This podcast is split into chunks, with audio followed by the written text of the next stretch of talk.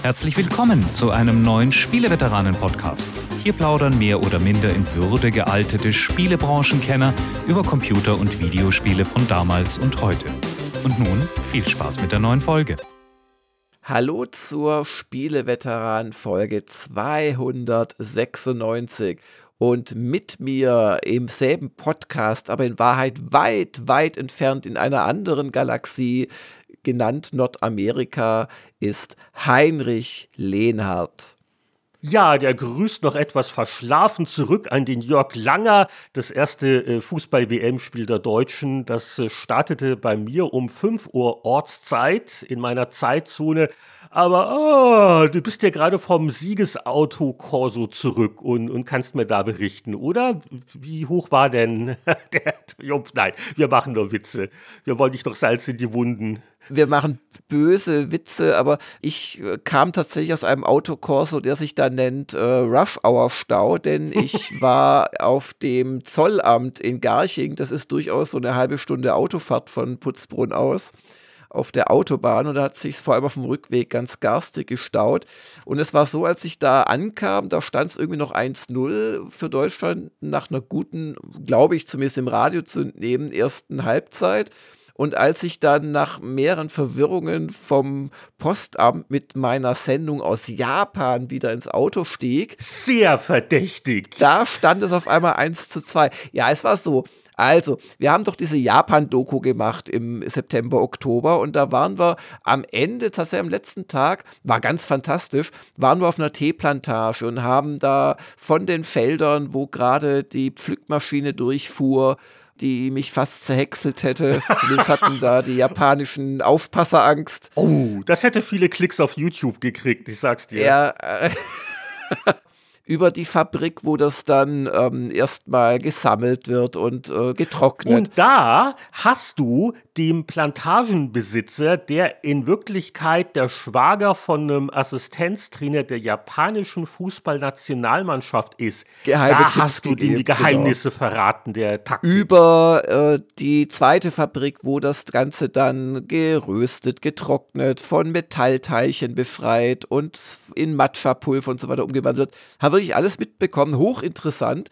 Und dann hat am Schluss der Inhaber von dieser Fabrik angeboten, dass er uns äh, gerne noch so eine Kiste Gamer-Tee zuschickt. Und zwar ist der Ach, Gamer. Der berühmte Gamer-Tee. Achso, der ist jetzt angekommen. Und der wurde vor fünf Wochen in Japan losgeschickt, also etwa zwei Wochen nach Ende unserer Reise und äh, ist dann längere Zeit am Frankfurter Flughafen beim Zoll gewesen, wurde dort sicherlich ausgiebig begutachtet und ist jetzt mittlerweile eben nach München ins Zollamt da gekommen. Die haben wahrscheinlich extra zusätzliche Schnüffelhunde angefordert, nach dem Motto, ja. welche Drogen sind denn das? So etwa, nein, das war viel prosaischer. Ich kam dann an und wollte das auslösen. Dann wurde ich nach meiner EORI-Nummer gefragt und ich hatte aber keine EORI-Nummer. Ist das, das nicht ein Videospiel von Nintendo? Das ist irgendein genau Indie-Spiel auf der auf im Switch äh, eShop und äh, das ist aber irgendwas, was du als Firma brauchst, wenn du Importe annimmst. Und dann habe ich halt versucht klarzumachen, naja, das ist eigentlich nicht so ein richtiger Import, das ist so eine Art Geschenk an uns und wir schicken es dann unsere Crowdfunder weiter. Das ist eigentlich nur ein, eine nette Geste von denen. Also ohne Ori-Nummer kann ich Ihnen das nicht geben. Und, so und dann habe ich ähm, versucht, das äh, online schnell zu machen und das äh, kannst du aber vergessen. Der meint dann auch, nee, es dauert ein, zwei Tage, das können Sie vergessen. Außerdem, wir machen jetzt gleich Feierabend um vier. und dann habe ich, äh, ist gar nicht sagen, ich bin jetzt hier nicht umsonst eine halbe, dreiviertel Stunde hergefahren. Und äh, dann habe ich die geniale Idee gehabt, dass ich es einfach privat einführe und versteuere als Privatmann. Das, das war dann okay, hat aber dann wieder alles länger gemacht, weil es mussten meine Daten erfasst werden. Und also ich war da gar nicht mal so kurz bei diesem Zollamt. Ich war dann wirklich der Letzte und wurde dann mit der Quittung nach unten geschickt zur Kasse mit dem Auftrag, dem gleich auszurichten, dass ich der Letzte sei. Und dann meinte er, damit meine ich natürlich, dass sie der letzte äh, heutige äh, Zollkunde sind. Und also die Arbeitszeit war teurer als der Importzoll, der anfiel. Das war nämlich dann 4,62 Euro. aber, aber, jetzt habe ich, jetzt habe ich ganz viele kleine Halbliter, ne, es sind nicht mal Halbliterflaschen, 0,25 Liter Flaschen Gamer-Tee. Und der hat extra viel Koffein tatsächlich. Das ist ein Energy Drink. Du hast dann wahrscheinlich die halbe Kiste auf dem Rückweg leer getrunken, um wach zu bleiben, nachdem das so lange gedauert hat. Nein, das mache ich natürlich nicht. Das ist ja für die Crowdfunder bestimmt, also für die Top-Spender weil die warten wegen diesem verschleppten Tee schon seit Wochen auf ihr Mitbringselpaket, das sie bekommen und das auch alles fertig gepackt ist, bis eben auf die Teeflasche. Naja, aber jetzt habe ich sie. Unter größten Mühen. Und auf dem Rückweg hast du dann am Auto die japanische Flagge gehisst, wahrscheinlich als Zeichen des Triumphs. Die, die ich nicht besitze, aber da habe ich doch verwundert gehört, dass es mittlerweile 1 zu 2 stand und das Spiel gerade abgepfiffen worden ist. Und ich möchte gar nicht wissen, was in der Zwischenzeit passiert ist. Ich warte noch auf die Theorie, dass wenn sie die bevorzugte Armbinde hätten tragen dürfen, dann hätten sie drei Tore mehr geschossen oder so. Nur eine Frage der Zeit. Aber die FIFA ist schuld. Weiß ich jetzt nicht. Aber immerhin haben sie wohl eine, im Radio ist es schwer zu sehen, aber sie haben wohl eine Geste gemacht äh, und sich die, mit dem Mund zugehalten beim Gruppenfoto oder sowas. Immerhin. Gut, dass es kein Podcast war. Das okay, den Mund zu halten. Ach ja, wir, wir, wir bräuchten so eine gegenseitige Mute-Funktion manchmal für uns. Findest du nicht auch? Aber äh, ich mute dich eigentlich immer die ganze Sendung und das hat natürlich manchmal praktische Nachteile, weil ich dann Sachen sage, die gar nicht zu dem passen, was du gesagt hast. Aber das kann ja dann der Schnitt aus Baldovern. Der Schnitt, ja, ja. Wer ist denn diese Woche dran? Ups, ja, okay. ich weiß auch nicht. Der Schnitt ermutigt uns vielleicht mal zum heutigen Programm zu kommen. Also die Ankündigung des heutigen Programms. Es wird zeitgereist in der zweiten Halbzeit. Und zwar umfangreich. Äh, wir haben ein Spezialsegment, beziehungsweise du hast ein Spezialsegment vor. Und wir haben auch sonst starke Ausgaben, weil klar, jetzt die, so die letzte, es waren ja vor 10 und 20 und vielleicht auch schon vor 30 Jahren so die letzte Ausgabe, bevor dann die meisten Hersteller in den Weihnachtsurlaub gegangen sind, wo auch viele, viele neue gute Spiele immer rauskamen. Und da werden wir heute euch beglücken mit einem Extra-Segment zu. Ja, und das, das muss ich hier natürlich gleich ankündigen.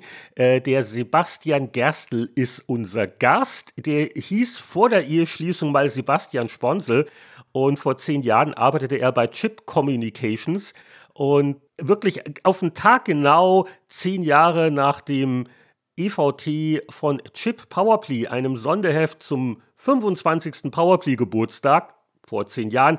Also ich habe mich jedenfalls an dem Tag mit dem Sebastian wieder mal zusammengefunden, mal ein bisschen geplaudert und blicken so ein bisschen auf dieses äh, kurzlebige Magazin zurück.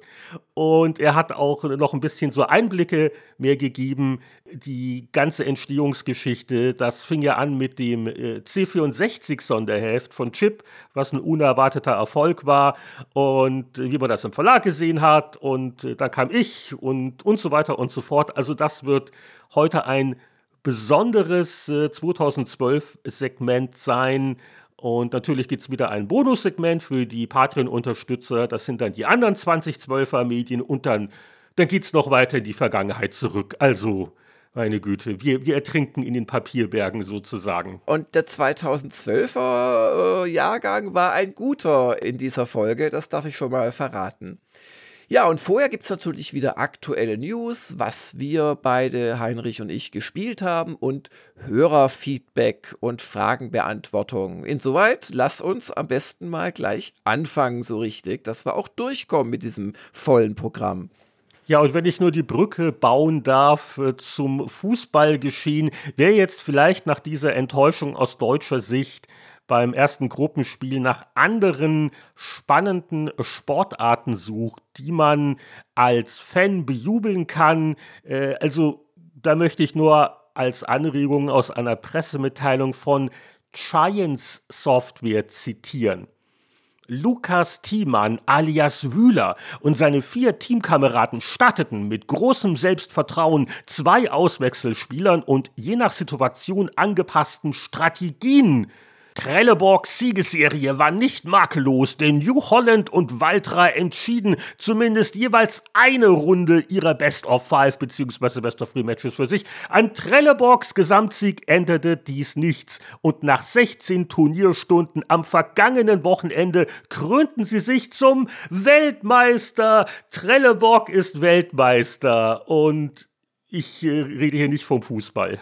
Ja, ich, ich frage mich die ganze Zeit, von welcher Sportart du redest, vom Kegeln oder, oder ist es eine, ist es gar ein Computerspiel? Ja, die Farming Simulator League, die hat den Weltmeister wow. gekürt. Äh, die, zum vierten Mal wurde das wohl schon ausgespielt und das Finale fand bei Chine Software in Erlangen statt. Und äh, ja, also so hier mit Foto vom, vom Siegerteam die jubeln mehr als gewisse Fußballer. Also vielleicht sollte man sich doch mal umorientieren. Äh, Farming Simulator als Zuschauersport. Ja, ähm, probier du das mal aus und berichte mir vor dann. Vor allen Dingen, Jörg, du bist ja schon fast vor die Häckselmaschine in Japan gelaufen. Du wärst da eigentlich vielleicht auch ein Talent. Da hast du ja schon gewisse Einblicke gewonnen in die Materie. Stimmt, aber meines Wissens gibt es keine äh, Teeplantagenernte im Landwirtschaftssimulator. Das heißt, äh, man müsste sich da vielleicht erst noch auf ein Add-on einigen, dass diese äh, interessante landwirtschaftliche Tätigkeit äh, realistisch rüberbringt. Und dann fliege ich gerne als Berater nach Japan oder stelle unser 4K Videomaterial zur Verfügung, um das Ganze richtig hinzubekommen. So, aber das war jetzt genug Heiterkeit. Wir haben auch ernsthafte Newsmeldungen und eine ist ja perfekt für uns und unsere Zielgruppe, denn ein sehr neues, sehr altes Spiel ist jetzt für die Commodore 64 erschienen.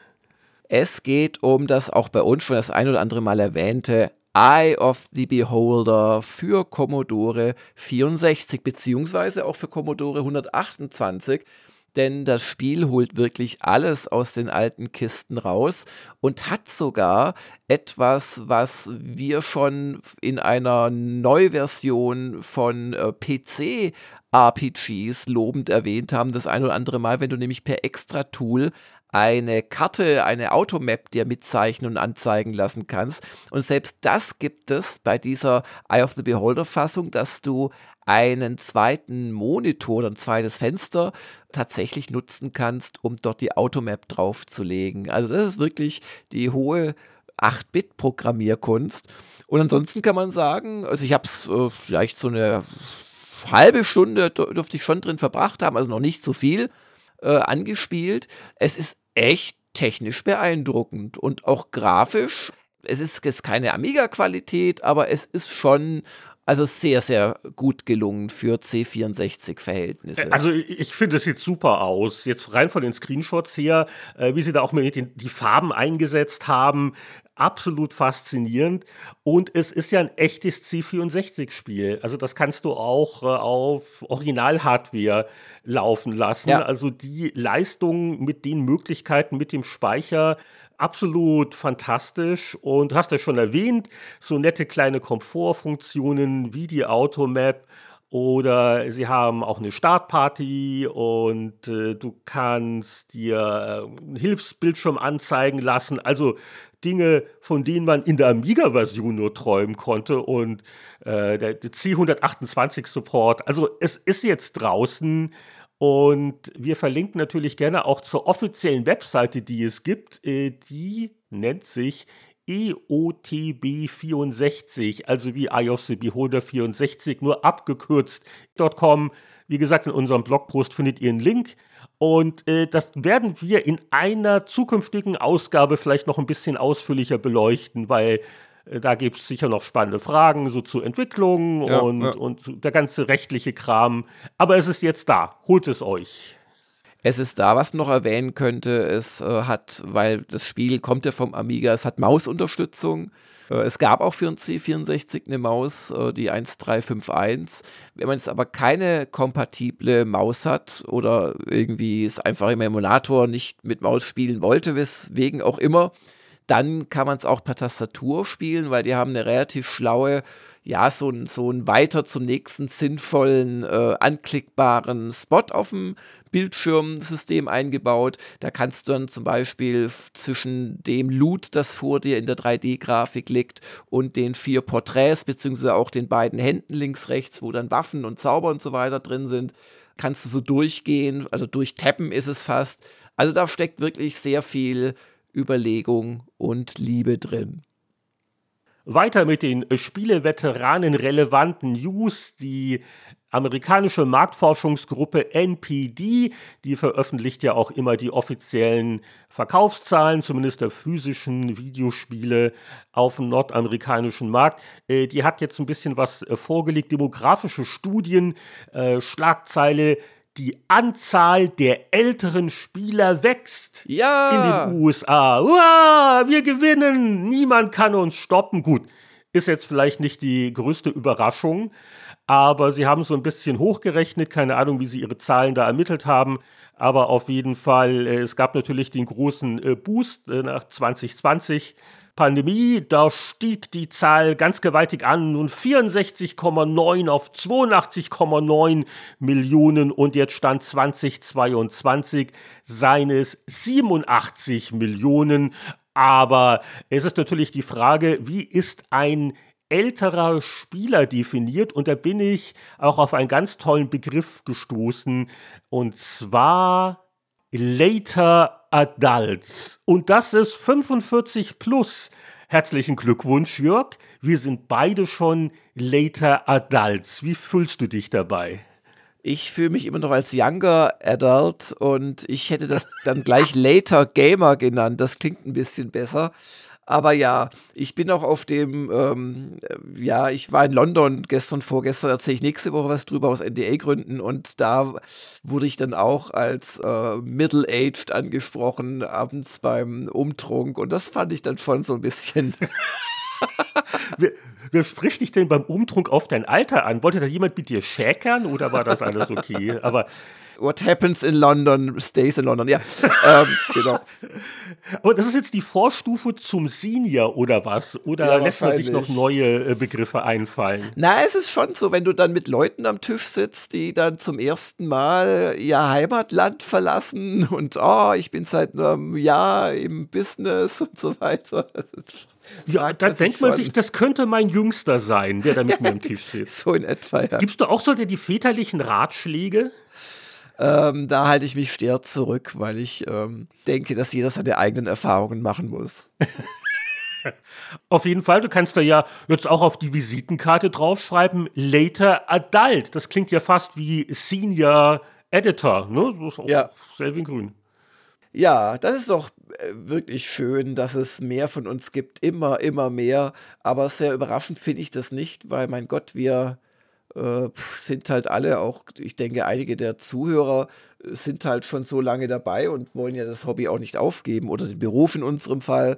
Also ich finde, das ist nicht so bewusstseinserweiternd, diese Studie, sondern äh, das ist das, was ich eher erwartet hätte, dass der Anteil. Aber wir fühlen uns bestätigt. Ja. Die junge Generation soll mal kommen. So, so schnell weichen wir Later Adults nicht. Ja, genau. Und haben wir vielleicht auch noch eine News, die jetzt eher nichts mit uralten Menschen zu tun hat? Ja, ich, ich sehe gerade, da gab es eine Preisverleihung, erst zum 40. Mal. Die ist aber noch nicht als Later Award sozusagen alt genug. Aber nee, immerhin. die muss noch fünf Jahre warten. Dann darf sie sich Later Golden Joystick Awards nennen. Das ist also, wie gesagt, schon eine recht ähm, patinierte äh, Veranstaltung. Und die hat das Spiel des Jahres und ungefähr 24.000 weitere äh, Kategoriepreise vergeben. Und um es gar nicht spannend zu machen, wir haben Elden Ring als den großen Sieger, als das Golden Joystick Game of the Year. Und ähm, Elden Ring hat auch noch ein, zwei andere Sachen abgeräumt. Bestes Multiplayer-Spiel, was ich für, also den Quatsch des Jahrtausends halte, by the way. Äh, bestes äh, Visual Design kann man auch drüber streiten. Aber ja, also das, das war der große Spielepreis. Und die Golden Joysticks Awards, das ist ja ein Publikumspreis. Also die, die User waren so doof und haben Elden Ring als Multiplayer-Spiel auch noch ausgezeichnet. Ja, Gott, die können natürlich auch nur auf das abstimmen, was quasi schon mal in der, auf der Shortlist steht. Und es, es gibt aber den Critics' Choice Award auch noch. Und die hat auch Elden Ring vorne gesehen. Also Elden ja, Ring es ist keine große Überraschung. war der große Sieger. Äh, Wenn man schon so früh im Jahr äh, solche Abstimmungen machen muss, also da fehlen ja auch eine ganze Menge Spiele. Also natürlich God of War Ragnarok konnte da gar nicht berücksichtigt werden. Ja. Also von daher äh, Sinn und Zweck. Aber bevor ich aber zu sehr wieder rummecker, Return to Monkey Island hat als PC Game of the Year gewonnen. Und das ist äh, eine nette Überraschung. Liegt natürlich nur an der tollen deutschen Sprachversion. Ja, aber das ist auch wieder Blödsinn irgendwie, weil da gibt es sicherlich andere PC-Spiele, die eher als PC-Spiel äh, hätten ausgezeichnet werden können, während der Return to Monkey Island mittlerweile auch auf praktisch allen Konsolen erschienen ist. Also es ist so, ja, aber ich, ich sehe auch wenig Preisverleihungen, wo ich nicht drüber lästern müsste. Aber immerhin, Elden Ring hat gewonnen. Ja, die eine Runde, deren Weisheit doch wirklich zählt, auf die müssen wir noch ein bisschen warten. Wir sind nämlich gerade dabei, die Spieleveteranen Jahresend Best-of-Runde zu organisieren. Dürfte wohl wieder klappen in der Besetzung vom letzten Jahr. Und äh, das ist aber dann was, was eher so Richtung Weihnachten äh, veröffentlicht wird. Und ich bereite mich ja durchaus schon ein bisschen vor es gibt so eins, zwei Spiele, die hätte ich gerne gespielt, die kamen dieses Jahr raus und ich habe mir jetzt wirklich eins noch gekauft, von dem mir die Demo-Version im Frühjahr sehr gut gefallen hatte. Und dann hat der Kollege Hengst davon geschwärmt.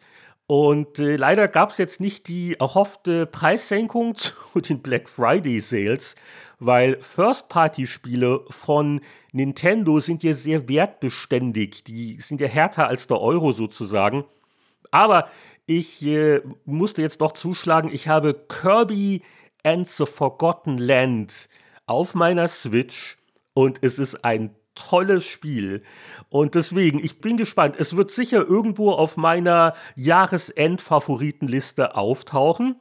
Und es ist ein höchst knuffiges, charmantes, liebevolles, gewitztes, mildes 3D-Champon ran das sich unglaublich vergnüglich spielt und Kirby ist ja dieses rosa Dingens, da gab es auch schon ein Dutzend Spiele mit ihm, der jetzt zum ersten Mal in einem richtigen 3D-Spiel auch unterwegs ist.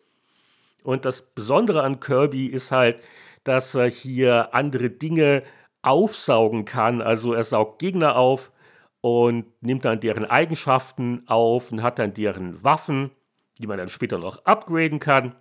Oder sehr nett, äh, vollstopfen ist ja das Zauberwort. Also wenn Kirby an auch mal größeren Gegenständen vorbeigeht und die blinken und es kommt die Vollstopfen-Option, dann weißt du, du kannst doch mal ein Auto schlucken ähm, oder, oder eine Treppe und das sind dann wieder eigene Steuerungskniffe oder man löst Mini-Puzzles.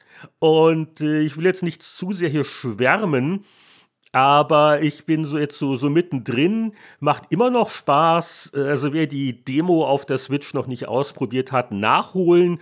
Und das äh, ganze Spiel ist doch noch mal äh, eine Nummer natürlich größer und, und noch gewaltiger und besser und was man noch freischalten kann. Und dann diese, diese kleinen Knuffis, die man befreien muss, die, die Waddeldies oder wie sie heißen, dann sind ja doch wieder einige versteckt im Level. Also man ist auch durchaus ermutigt, äh, wiederholt nochmal ein Level zu machen, um, um da vielleicht nochmal was nachzuholen, was man beim ersten Mal nicht geschafft hat. Und die, die Länge ist auch gerade richtig. Der äh, moderate Schwierigkeitsgrad ist sehr nett. Es ist wirklich so das perfekte halbe, dreiviertel Stunde am Feierabendspiel, um mit positiven Gefühlen erfüllt zu werden. Weil, also, die Krankenkassen sollten sich echt überlegen, ob ein äh, Kirby jedem zu Kirby verschreiben. verschreiben sollte. Jetzt gerade in der grauen Jahreszeit und die Weltlage und es ist kalt und dunkel und so bei, bei sanfter Schwermut. Also äh, Kirby and the Forgotten Land spielen, das ist wirklich sensationell von der Musik bis zu den Animationen und den kleinen spielerischen Ideen, die sie drin haben. Äh, vielleicht, also es ist jetzt nicht Elden Ring, was so den Anspruch vielleicht und die Komplexität angeht, aber als gute Laune-Spiel, so für die ganze Familie, ist es ganz, ganz süß und toll. Und äh, ja, wie gesagt, ich werde in der Jahresendrunde euch gerne ein Update geben, aber äh, soweit bin ich wirklich ganz äh, begeistert von Kirby auf der Switch. Ja, und wie hast du es so schön formuliert? Äh, ich habe auch so ein Spiel, das gutherzig ist und total viel Spaß macht. Und das heißt, äh, Pokémon Rubin, dachte ich zumindest, ähm, also dass es einfach auch so ein gutherziges Spaßmachspiel wäre. Also die neueste Inkarnation der ruhmreichen Pokémon-Serie. Ähm, Karmesin und Rubin sind die beiden Farben, weil das äh, Spiel erscheint ja, glaube ich, sogar schon seit dem zweiten Teil immer in zwei Varianten um möglichst Gewinnmaximierung betreiben zu können, weil einige Monster sich dann halt unterscheiden. Aber ich muss sagen, ich war, ich habe es nur für die Stunde der Kritiker für Gamers Global gespielt. Ich war so ein bisschen entsetzt. Also das Sammeln an sich macht schon wieder Spaß und das haben sie auch schön gemacht mit so dem Pokédex und so weiter, wo du die neu eingefangenen Monsterchen einsortierst automatisch. Das Spiel selbst ist aber eine technische fast Katastrophe, muss man sagen. Also dafür, dass die Pokémon Company da wirklich sehr, sehr, sehr, sehr, sehr viel Geld mitmacht, äh, scheinen sie sehr, sehr, sehr, sehr, sehr, sehr wenig äh, Geld dann in eine neue Engine zum Beispiel zu investieren. Ich habe es auf der Switch gespielt und dachte, das kann nicht wahr sein. Auch so lieblose ähm, Zwischensequenzen und die ganze Inszenierung wirklich so ganz, ganz schlecht gemacht und keine Sprachausgabe nichts und dass die neuen Pokémons aussehen wie Mopeds mit Augen oder sonstige Alltagsgegenstände mit Augen, hat jetzt meiner Faszination auch nicht gerade äh, Auftrieb gegeben. Also, ich weiß nicht, ob man das braucht. Aber ich konnte auch ein anderes Spiel spielen. Und zwar das neue Vier-Axis-Game, also den quasi-Nachfolger mit, mit sehr, sehr viel Augenzwinkern bitte lesen die Bezeichnung von XCOM 2. Und zwar heißt das Spiel Marvel's Midnight Suns. Und äh, es ist ein Superheldenspiel, wo sich wirklich, also weiß ich nicht, äh, bis, bis auf die Konkurrenz-Superhelden aus dem Superman- und Batman-Kosmos wirklich alle die Klinke die Hand geben. Blade taucht auf und natürlich Captain Marvel und äh, ach, alle möglichen Doctor Strange natürlich, Spider-Man ist schon durchs Bild geflogen, kurz mal.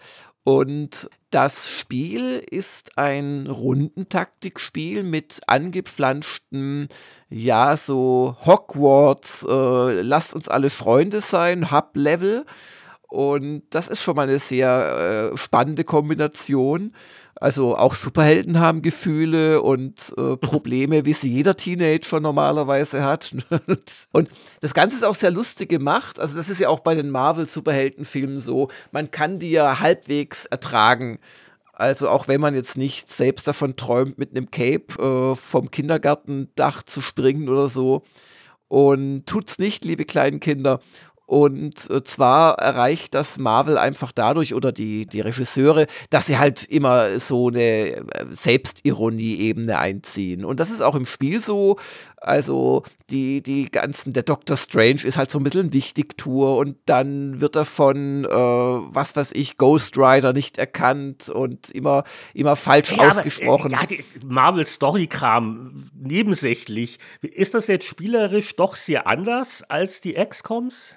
Ja, und äh, darum erzähle ich von dem Story-Kram, weil das ist schon mal ganz anders. Also es sind drei Dinge anders als bei XCOM. Und das eine ist, dass es wirklich ganz viel Story gibt. Also das Ganze ist eher linear und viele, viele Zwischensequenzen und diese ganzen kleinen Kabeleien zwischen den Superhelden, das ist wirklich äh, in keinem XCOM so. Also du hast in den ersten 20 Minuten mehr Cutscenes, als du in einem kompletten XCOM-Teil hast, wenn du das Intro und die 1, 2 zwei Zwischen-Cutscenes und die tatsächliche Final-Cutscene zusammenrechnest, weil viel mehr gibt es ja nicht in XCOM.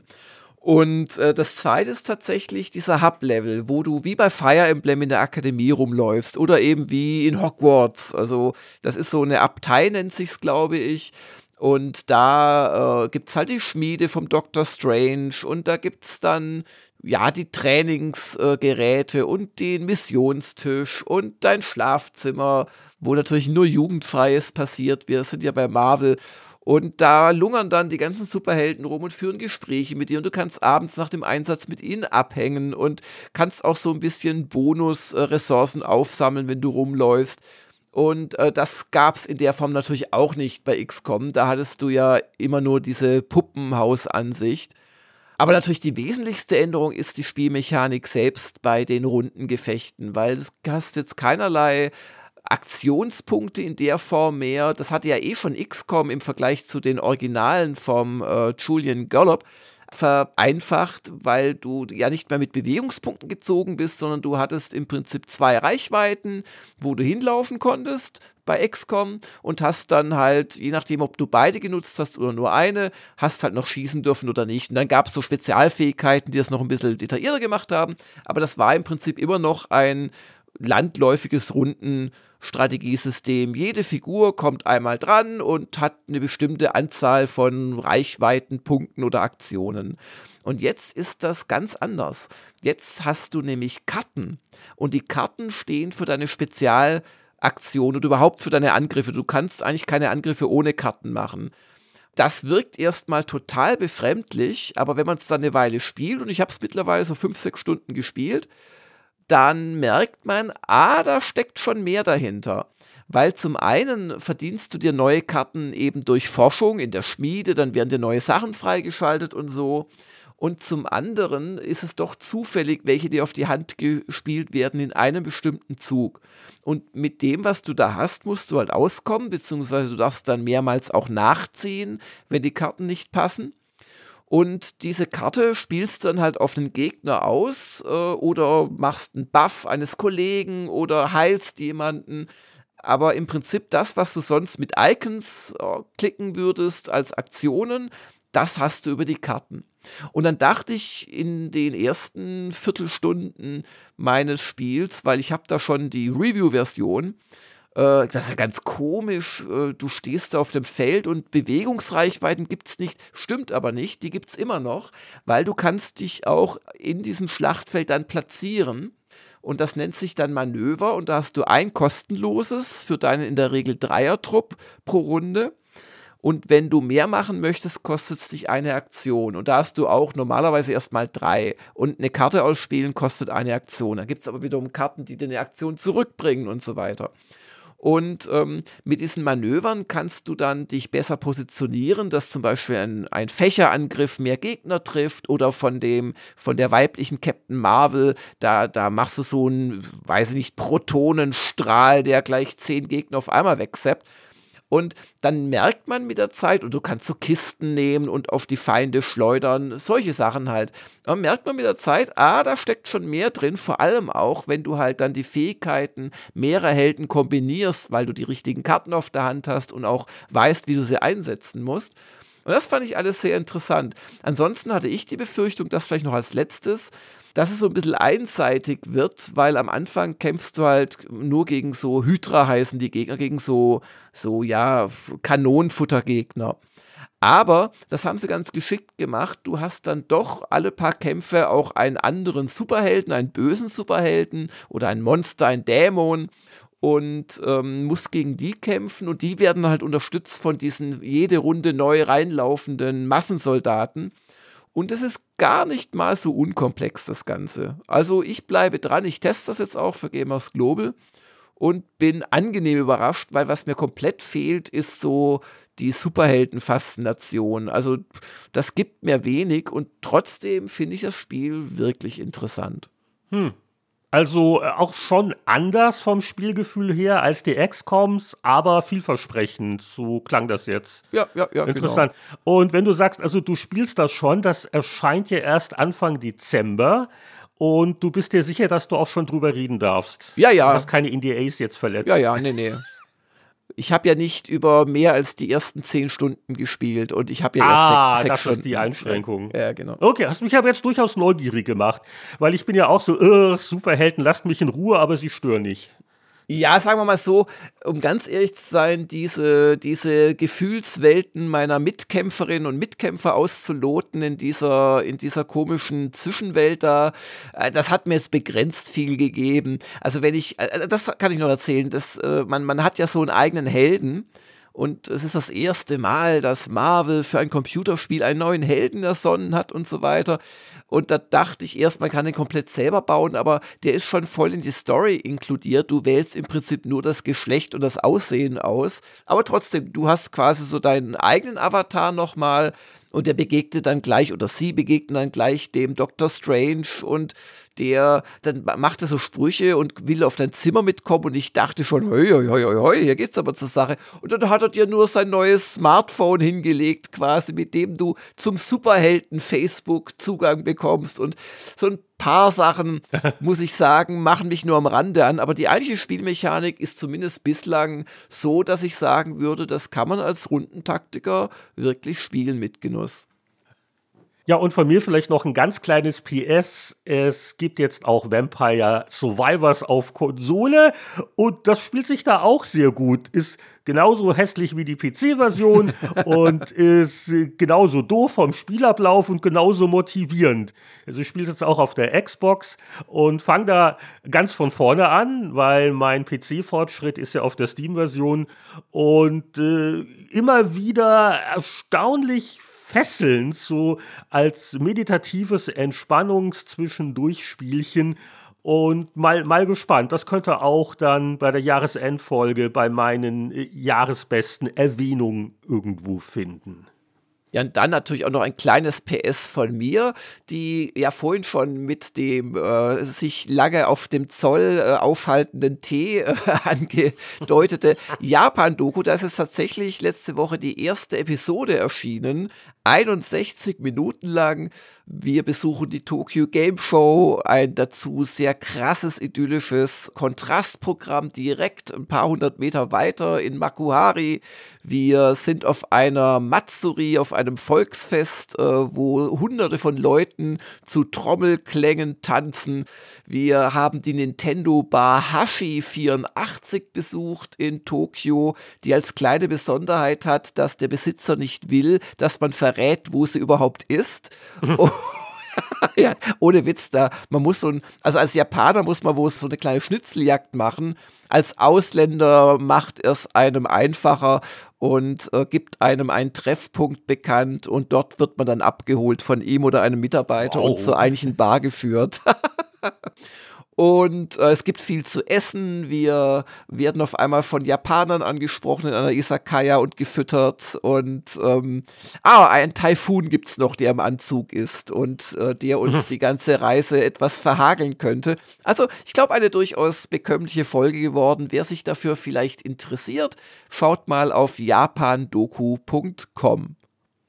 Ja, und das ist dann auch jetzt hier der Punkt, wo wir die Eigenpromos abschließen mit dem Hinweis darauf, dass es ja für unsere 5 Dollar Patreon-Unterstützer jede Woche eine Spieleveteranen-Episode gibt. Und darauf bezieht sich auch der heutige Hörerbrief. Äh, vor einer Woche hatten wir mit unserem Gast Benedikt Plus Fliesenkemper passend zum äh, äh, WM-Start Micropro Soccer uns nochmal angeguckt. Und das war eine äh, lustige Wiederbegegnung mit ja. diesem Fußballklassiker auf dem C64 von Sensible Software. Und da wurde auch die Inspirationsquelle angesprochen. Und dazu hat unser Hörer Pat uns noch einen Hinweis geschickt. Er schreibt, ich möchte an dieser Stelle noch darauf aufmerksam machen, dass Tecmo 1991 Tecmo World Cup Soccer in Europa für NES veröffentlicht hat. Eine Heimkonsolenumsetzung des Tekken World Cup Automaten, also des großen Vorbildes von Micropro Soccer. Und er schreibt noch, dass diese NES-Version damals etwas unterging und sie ging so weit unter, dass ich die wirklich nicht kannte und ich habe mal ein bisschen nachgeguckt und ja, das sieht ziemlich so aus wie der Spielautomat, der Microprose Soccer inspiriert hat und äh, alles weitere zu dem Thema könnt ihr noch nachhören im großen Patreon-Archiv. Das war dann unsere Folge 200. 95. Aber wir blicken auf die Uhr, wir blicken auf den Zeitschriftenstapel. Es wird Zeit für die Reise.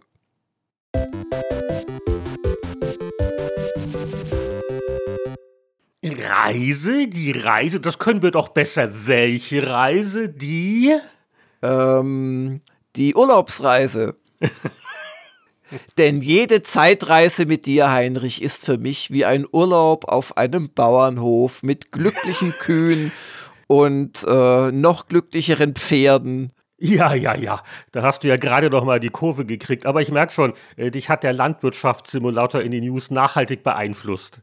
Ja, aber äh, ich weiß ja, was du jetzt vorhast, Heinrich. Und insoweit habe ich jetzt erstmal ein bisschen Pause und kann meinen Tee trinken mit dem vielen Koffein drin, weil du gehst jetzt auf die Suche nach einem bestimmten Menschen und zu einem bestimmten Heft, das vor zehn Jahren zum ersten Mal erschienen ist. Ach ja, die Chip Powerplay. Wo kam sie her? Wo ging sie hin? Ich versuche mal hier meinen Zeitzeugen zu erreichen, um das zu ergründen. Grüß Gott, kann ich mit dem Sebastian Sponsel sprechen? Ja, der hat kurz nach dem Ende der Powerplay tatsächlich die Chip verlassen und ein halbes Jahr später geheiratet und heißt jetzt Sebastian Gerstl. Ah! es gab aber jetzt keinen Zusammenhang zwischen dem Ende des Hefts und deiner Eheschließung. Du hast einen neuen Sinn im Leben dann gesucht, so ungefähr. Also letzteres vielleicht ja. ähm, ein direkter Zusammenhang bestand da tatsächlich nicht, wobei es definitiv ein in eine Phase fiel, wo ich mich so ein bisschen neu orientiert habe und da war das mit der Eheschließung und ein bisschen sesshafter werden und so weiter doch durchaus ähm, ein Bedürfnis, sagen wir es mal so. Du bist ja doch der richtige Sebastian. Also aus Sponsel wurde Gerstl. Richtig. Und an, ansonsten auch alles wohl auf die letzten zehn Jahre. Äh, wie, wie, geht's? Wie steht's? Ach, bislang gab es es gab immer so ein bisschen Höhen und Tiefen, die eine oder andere Station. Hab tatsächlich außer vielleicht im Hobbybereich jetzt als Redakteur jetzt nicht mehr so in, in der Videospiel-Computerspielschiene gearbeitet bin, aber so als Tech-Journalist in erster Linie erhalten geblieben. Und mache jetzt überwiegend äh, Webinare und habe auch meinen eigenen Podcast, lustigerweise. Okay, aber äh, ist der mit dem Beruf jetzt verbunden oder ist das eher ein Privatprojekt, was du da als Podcast machst? Der Podcast, den ich aktuell mache, ist ein Privat Projekt, den er tatsächlich erst im Sommer dieses Jahres gestartet. Nennt sich Western Unchained. Geschichten, Legenden und Mythen aus dem wilden Westen. Okay. Um einfach mal teilweise diese total abstrusen und teilweise wirklich bizarren Western-Legenden mal aus, aufzugreifen und quasi jenseits dieser Geschichten, die jeder kennt, wie Wyatt Earp und so, äh, mal, mal ein bisschen auszugraben und aufzubügeln. ist eine ganz witzige Sache, mache ich mit einem Freund zusammen. Ah, okay. Aber vor zehn Jahren, Sebastian, also du, du bist für mich ein ganz wichtiger Chip Powerplay Zeitzeuge. Also das war ein Sonderheft, ursprünglich zum 25. Geburtstag der Powerplay, das dann sogar ein paar Folgeausgaben hatte. Und das war eine recht abenteuerliche Geschichte, weil der Verlag, also Chip Communications oder wie sie genau hießen, in der Potschi-Straße. Und du warst für Chip Powerplay so der Mann in München, weil ich war der Mann auf der Insel und das heißt, du hast da sicher, also zum einen wohl äh, hoffentlich das bessere Gedächtnis als ich, zum anderen Hast du vielleicht noch eins, zwei andere Einblicke? Also, ich war ja meistens aus der Ferne, habe ab und zu mitgekriegt, dass das Layout mich hasst.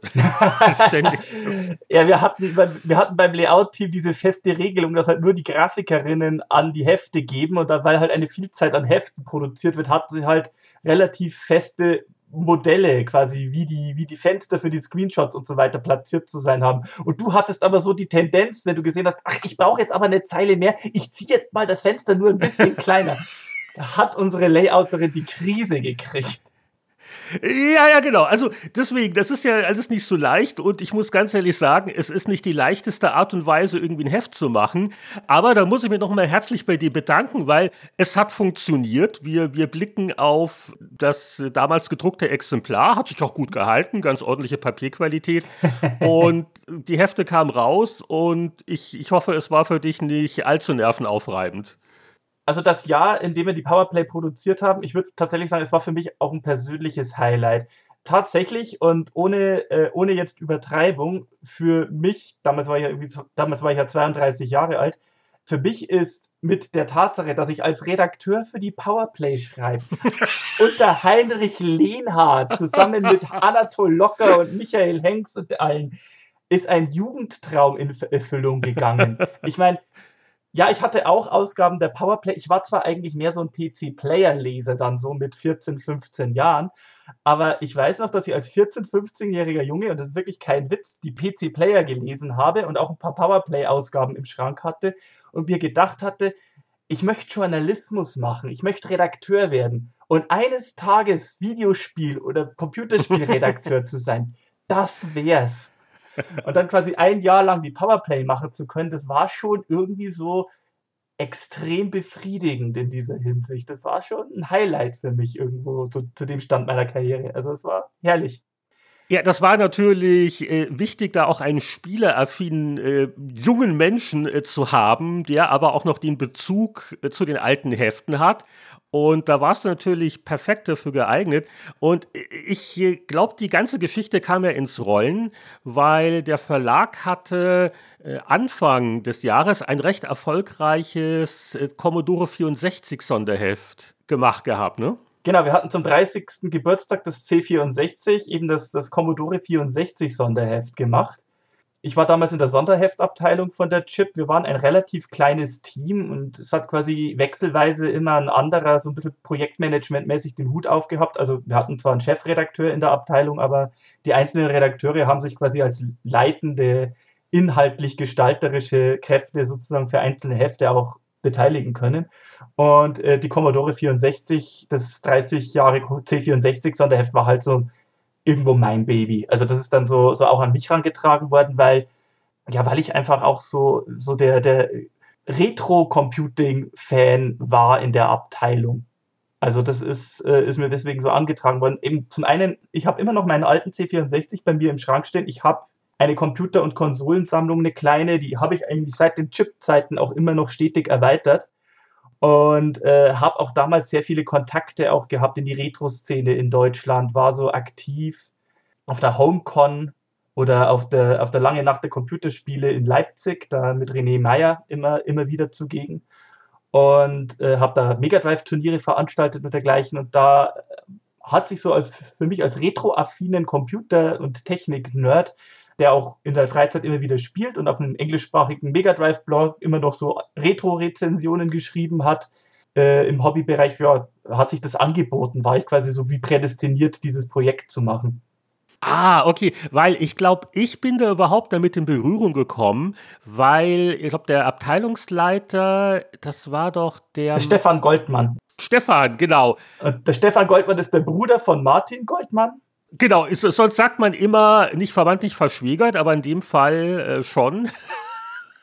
Und der hatte, glaube ich, erst den Anatol Locker angesprochen, so wegen irgendwas mit Spielen in diesem C64-Sonderheft. Äh, noch nicht mal. Ich glaube, den Anatol hat er angesprochen, weil der Anatol den Starwriter geschrieben hat. Aber dann ist in der Erweiterung daraus die Frage auch gekommen, ja, wir, wir brauchen auch jemanden, der was über Spiele sagen könnte. Und da hat dann der Anatol gleich gesagt, ja, dann fragen wir doch am besten den Heini. Ah, so lief genau. Also das habe ich noch im Kopf, dass ich da irgendwie dank Anatol da ins Gespräch gekommen bin. Und ich habe natürlich gesagt, ja, super. das habe ich sehr gerne gemacht. Ist auch ein sehr schönes Sonderheft geworden. Kam auch gut an. Es kam oh, ja. so gut an, dass der Verlag sich dachte, hm, was könnte man denn noch so in die Richtung machen? So Retro-Themen und die Leute mögen auch Spiele. Mhm. Und da war die treibende Kraft, an die ich mich noch gut erinnern kann, der Andreas Laube. Liebe Grüße, der war seinerzeit, oder ist es vielleicht immer noch, keine Ahnung, der Vertriebsleiter bei Chip Communications. Und der machte sich wie so viele auch Sorgen über den Printbereich nach dem Motto, die Leute kaufen ja immer weniger, aber so, so in der Nische, da kann man äh, durchaus noch was reißen, es kann auch dann ein bisschen teurer sein. Und dann, ja, ich, ich weiß nicht, ich habe noch ein paar alte Dokumente mit so allen möglichen groben Sonderheftideen im Spielebereich, was man machen könnte, aber das, also was ich zumindest immer wollte und was äh, dann auch, glaube ich, bei euch im Verlag am meisten ankam, das war so das Konzept eines äh, Spiele-Retro-Sonderhefts, weil das Timing wunderbar passte. November 87 Die erste Powerplay bei Markt und Technik hieß noch Special. Und äh, ja, 25 Jahre später kam Chip Powerplay. Mhm. Und wie, wie, wie, hast du das so mitgekriegt, so diese, diese Findung? Also äh, zuerst einmal, weil du dir vorhin die Frage gestellt hast, also ich muss, äh, ich weiß nicht, ob ich dich damit enttäusche, aber ich muss sagen, also Andreas Laube ist nicht mehr Vertriebsleiter bei der Chip. Oh. Er ist inzwischen COO und Geschäftsführer von Chip Communications. ja, nochmal, siehst du mal, das ist ja, also dieser Aufstieg ist ja sicher nur Chip Powerplay zu verdanken, oder? Das jetzt auf seinem Lebenslauf. Unter anderem wahrscheinlich. Ja, es hat ihm mit Sicherheit nicht geschadet, sagen wir es mal so. da bin ich ja froh. nee, genau, aber ähm, der Games-Teil war natürlich einer der größten Brocken innerhalb von dem C64-Sonderheft. Ich meine, ist jetzt nicht überraschend. Ich meine, der C64 war halt einfach der Spielecomputer für daheim, vor allem hier hierzulande. Ne? Ich habe das tatsächlich auch so mitbekommen, dass also als die, das C64-Sonderheft zu Ende war und das wirklich so ein Riesenhit war, also gemessen an dem, was wir sonst in der Sonderheftabteilung hatten, die erste Edition, der erste Print-Run dieses Hefts war in Windeseile ausverkauft. Wir haben einen zweiten Print-Run machen müssen. Es sind, ohne Schmarrn, es sind Exemplare des C64-Sonderhefts auf Ebay aufgetaucht, wo Leute 20 Euro für das Heft haben wollten. Äh, und das wurde gekauft. Also, ähm, das hat wirklich eingeschlagen. Das kam wirklich, also, das dem Kultcomputer gewidmete Heft gerade zur rechten Zeit. Und dann kam auch sehr bald der Pitch oder die Idee, also kam dann der Stefan zu mir hin und hat gemeint, sag mal, hättest du eigentlich auch Lust daran, ein Powerplay-Sonderheft zu machen? und das war ein, wie? Da musst du noch fragen. Das habe aber anscheinend ich dann vorgeschlagen, oder? Weißt du noch, wo, wo, wo zum ersten Mal diese Idee herkam? Ich meine mich zu erinnern, dass halt wirklich sehr, sehr offensiv, also du, du gleich reingekommen bist und so gemeint hast, so, hey, da, da wir ja jetzt schon so ein erfolgreiches Heft gemeint haben, wärt ihr eigentlich empfänglich dafür. Und der Andreas Laube hat sich dann auch sehr schnell sehr stark für die Idee gemacht. Einfach weil das C64-Sonderheft so ein Hit war und weil das so gut gelaufen war. Es war aber halt auch, wie du schon sagst, es war am Anfang wirklich erst nur mal als One-Off gedacht. Also so als, nee, wir machen jetzt das erst einmal nur als, als ein Testballon und schauen, ob das auch so erfolgreich oder ähnlich erfolgreich ist wie das C64-Sonderheft. Und wenn wir eine gewisse Hürde schaffen, dann kann man mal überlegen, ob wir auch weitere Ausgaben dazu machen. Genau, und ja, die, die Hürde hatten wir ja dann geschafft, aber es waren halt insgesamt doch nur äh, vier Ausgaben. Können wir vielleicht am Schluss noch ein bisschen, noch ein Tränchen vergießen. Aber ja. zurück zur Erstausgabe. Ich äh, gucke hier auch gerade auf, ja, was auf der Festplatte noch liegt. Also, ich habe hier so mein erstes Konzept, das ich wohl eingereicht hatte. Das war also vom 16. Juli.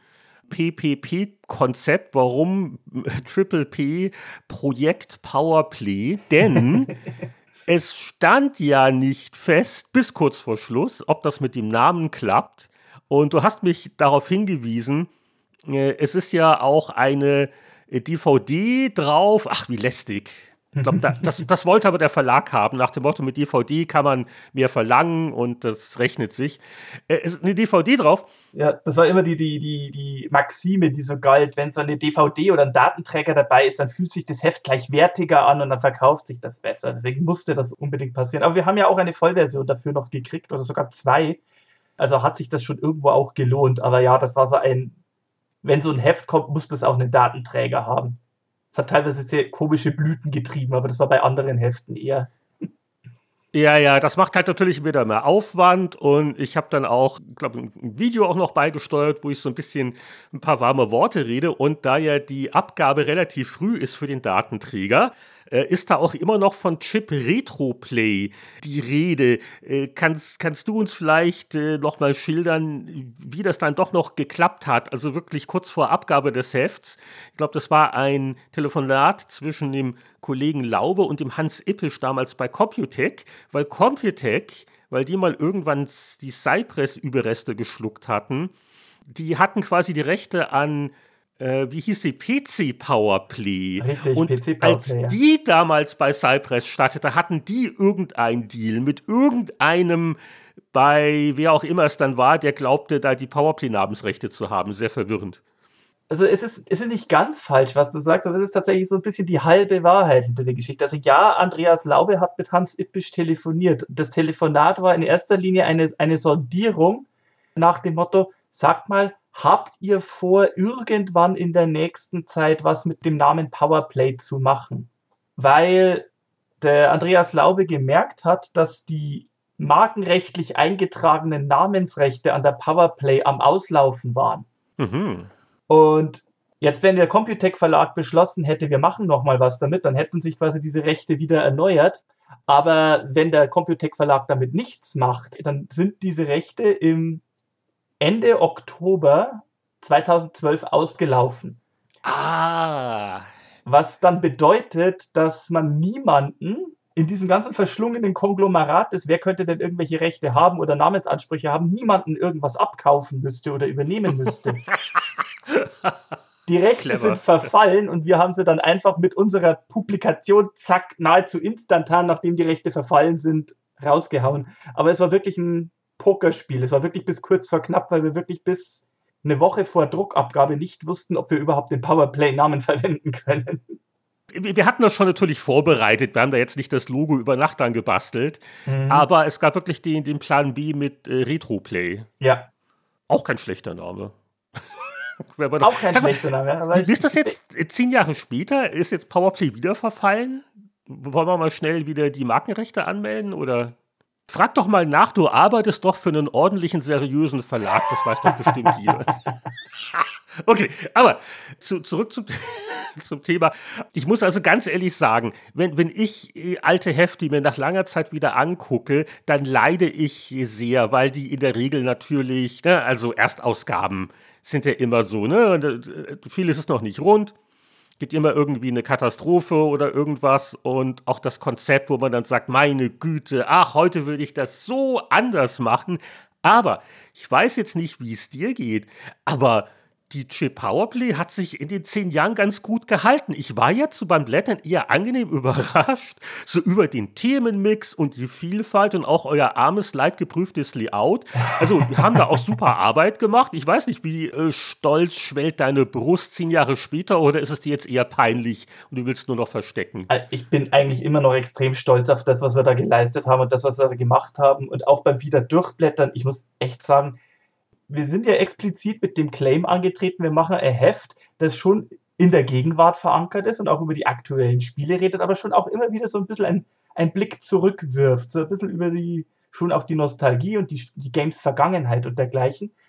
Und es ist lustig, wenn man jetzt in das, das Heft in die Hand nimmt und sieht, ach ja, richtig, wir haben über den angekündigten Kickstarter von Star Citizen geredet. Hm, was ist eigentlich daraus geworden momentan? Also wie, wie aktuell das teilweise noch ist. Ja, ich gucke ja auch gerade in das alte Konzeptpapier rein. Also so, so, das machen wir anders. Also Fokus auf Spielegeschichte, Retrowurzeln, Artikel renommierter, erfahrener Spieleberichterstatter, mm. und auch äh, ganz witzig, äh, sehr plattformübergreifend, also von C64 bis iPhone und alles, was äh, dazwischen liegt. Da findet man Tests dazu. Ja, also ich meine, gemessen an dem, was, moment, was momentan immer so monatlich an neuen Spielen auch nur auf einer Plattform oder allein auf Steam rauskommt, das ist natürlich ein sehr, sehr äh, hoher Anspruch, den man sich da setzt. Ne? Wie trifft man da die Auswahl? Also die, die eine Sache im Nachhinein gesehen, wo ich äh, so ein bisschen am Grübeln und Hadern bin, ist, vielleicht hätte man es doch stärker auf Retro äh, fokussieren sollen können müssen für einen dauerhaften Erfolg dieser Spagat, also auch mit aktuellen Spieletests, wo wir uns auch da Mühe gegeben haben, da so Retroaspekte einzubringen. Ich weiß nicht, ob das äh, genug Leute zu schätzen wussten. Ich meine, die, äh, die Retro-Gamer, die da ja äh, sehr klarer ist vom Konzept her, äh, die auch äh, vielleicht nicht so viele Autorenkosten hat, die, die, gibt es halt heute noch und die Chip Powerplay halt nicht mehr. Aber gut, das ist jetzt müßig, da jetzt zu spekulieren. Ähm, ich, ich kann mich erinnern, also ich habe keine ganz konkreten Zahlen mehr im Kopf, aber ich kann mich erinnern, dass wir doch, also nach der, zum Erscheinen der vierten Ausgabe, äh, hatten wir dann doch 800 Abonnenten, die sich das quasi schon ganz fest gesichert hatten, das Heft. Und äh, die Nachfrage, es war zwar eine nischige Nachfrage, aber die Nachfrage war durchaus da. Ach ja, wir haben ja sogar Abos verkauft, meine Güte. Da fällt mir auch ein, ich war mal sehr vom Chatlag geplagt, also wirklich direkt vom Münchner Flughafen in die Potschi-Straße und habe äh, Titelbilder signiert von der Erstausgabe. Also ich hoffe, ich habe mich nicht allzu oft verschrieben bei meiner eigenen Unterschrift, da war ich schon sehr auf dem Schlauch. Das war so ein Package-Ding, das man auch über den Kiosk kaufen konnte, glaube ich. Da gab es dann auch Tasse und, und alles mit dabei. Ich habe meine, ich hab meine Chip, hab meine Chip Powerplay-Tasse oh, noch. eine schöne Tasse, ja. Ich habe meine Tasse noch. Ja, ich natürlich auch. Die, die kann ich noch nie benutzen, weil die so wertvoll ist. was, was, was, was ist da für ein, für ein Spruch drauf? Trau, trau keinem über 16-Bit? Ja, sowas. genau. Insert Coffee to continue. Aber ja, äh, ich habe jede Menge gute Erinnerungen. Ich habe auch jede Menge stressige Erinnerungen. Also das war teilweise schon eine recht harte Arbeit, weil ich ja die Powerplay neben allem anderen, was ich zu dem Zeitpunkt noch für die Chip gemacht habe, on top machen musste. Ach so, du Armer. Ja, also ich, ich habe immer so das Gefühl, wir haben dich vielleicht ein bisschen zu sehr vereinnahmt, aber du, du wolltest ja nicht anders. Ich wollte das ja auch. Das war ja ein Traumprojekt für mich. Also da habe ich mich wirklich reingekniet. Das war so mein. Und effektiv war ich ja auch der Inhouse. Äh, gut, es gab immer wieder auch Leute, die natürlich auch begeistert waren und wenn sie eine Chance hatten, da zu helfen, das mussten sie zwar auch zusätzlich zu ihrer regulären Arbeitszeit machen, aber wenn sie eine Chance hatten zu helfen, dann haben sie das getan. Also ich weiß, dass ein Kollege zum Beispiel, als wir in dem einen Heft Thief als Vollversion auf der DVD hatten, hm. hat er sich reingekniet und hat quasi den gesamten ersten Level von Thief gespielt und als Let's Play-Video für den Datenträger bereitgestellt. So, weil er, weil er das auch machen wollte. Also da war schon auch zumindest Support auf jeden Fall da. Also es, da war man auch im Haus eigentlich sehr stolz drauf, also unter der Redakteursschiene zumindest, dieses Projekt im Portfolio zu haben. Ja, und auch beim Titelthema hat man natürlich versucht, diesen Spagat hinzukriegen, Vergangenheit und Gegenwart. Das Titelthema ist Ultima und da gab es auch schon eine wirklich schöne Artwork, finde ich, von den Ultima Forever, äh, was sich ja dann leider als ziemlicher Mist entpuppte, bis wir dann leider erst einige Ausgaben später in einem Test feststellen konnten. Gieriger Grind, äh, das war ein äh, iOS-Ding, was halt Electronic Arts damals zu Tode monetarisiert hat wurde halt angekündigt so als ein, wir führen den Spirit von Ultima 4 fort. Äh, das war es dann nicht ganz gewesen, aber wir haben auch im Wesentlichen da auch über Ultima 4 ein bisschen äh, gesprochen. Und der, der Garriott, der hat damals ein Interview gegeben, der saß damals an einem Projekt, das hieß noch Ultimate RPG. Richtig, Und das ist ja, ja das Shroud of the Avatar geworden. Genau, genau das, das gibt es ja heute noch. War jetzt auch nicht so super toll. Ich habe es auch lange nicht mehr gespielt. Genau, und das war so ein ganz gutes Beispiel. Wir sind natürlich voll äh, auf den Zug auch aufgefahren, was über Kickstarter auf einmal alles so kam. Also hier so, ein, so eine erste Seite über Project Eternity von Obsidian mhm, ähm, mhm. und natürlich Wasteland 2 war ja auch ein Kickstarter-Erfolg, da ist der Roland Austinat, hat er seine alten Interplay-Connections ausgegraben und war vor Ort im Studio, hat natürlich auch mit dem Brian Fargo geplaudert und äh, das war noch sehr früh, da gibt es also so gut wie keine Spielscreenshots quasi, äh, mehr Konzeptgrafiken, aber auch da, also klar, Star Citizen ja. ich gucke gerade im, Preview-Teil. Ja, ich weiß noch, da bin ich in München mit Chris Roberts zusammengesetzt und habe das gemacht. Das, das ist vielleicht, weil du gesagt hast, werde ich eine Sache bereue. Ich, ich, ich lese den Beitrag und es, es, klingt so ein bisschen durch, so die, die, die, die Freelancer-Skepsis, die ich da so immer wieder mit reinfließen habe lassen. Weil Freelancer war ja auch so, was hat Chris Roberts da alles versprochen und was wollte er damit alles erreichen? Und im Endeffekt wann ist Freelancer rausgekommen und in was für einem Zustand? Naja, nachdem Microsoft dann irgendwann Digital Anvil übernommen hat und ihn aus der Firma rausgedrängt hat und dann die Leute gezwungen hat, das, was sie hatten, endlich mal verdammt auch mal fertig zu machen. Die Skepsis war ja nicht ganz fehl am Platz, weil zehn Jahre später, äh, also äh, es ist jetzt nicht so, dass sie gar nichts gemacht haben, aber äh, vieles hat sich da auch verspätet und die Einzelspielerkampagne ist auch noch in weiter Ferne. Ja, siehst du ja, mal. Da wird irgendwie inzwischen gar nichts mehr zugesagt, ja.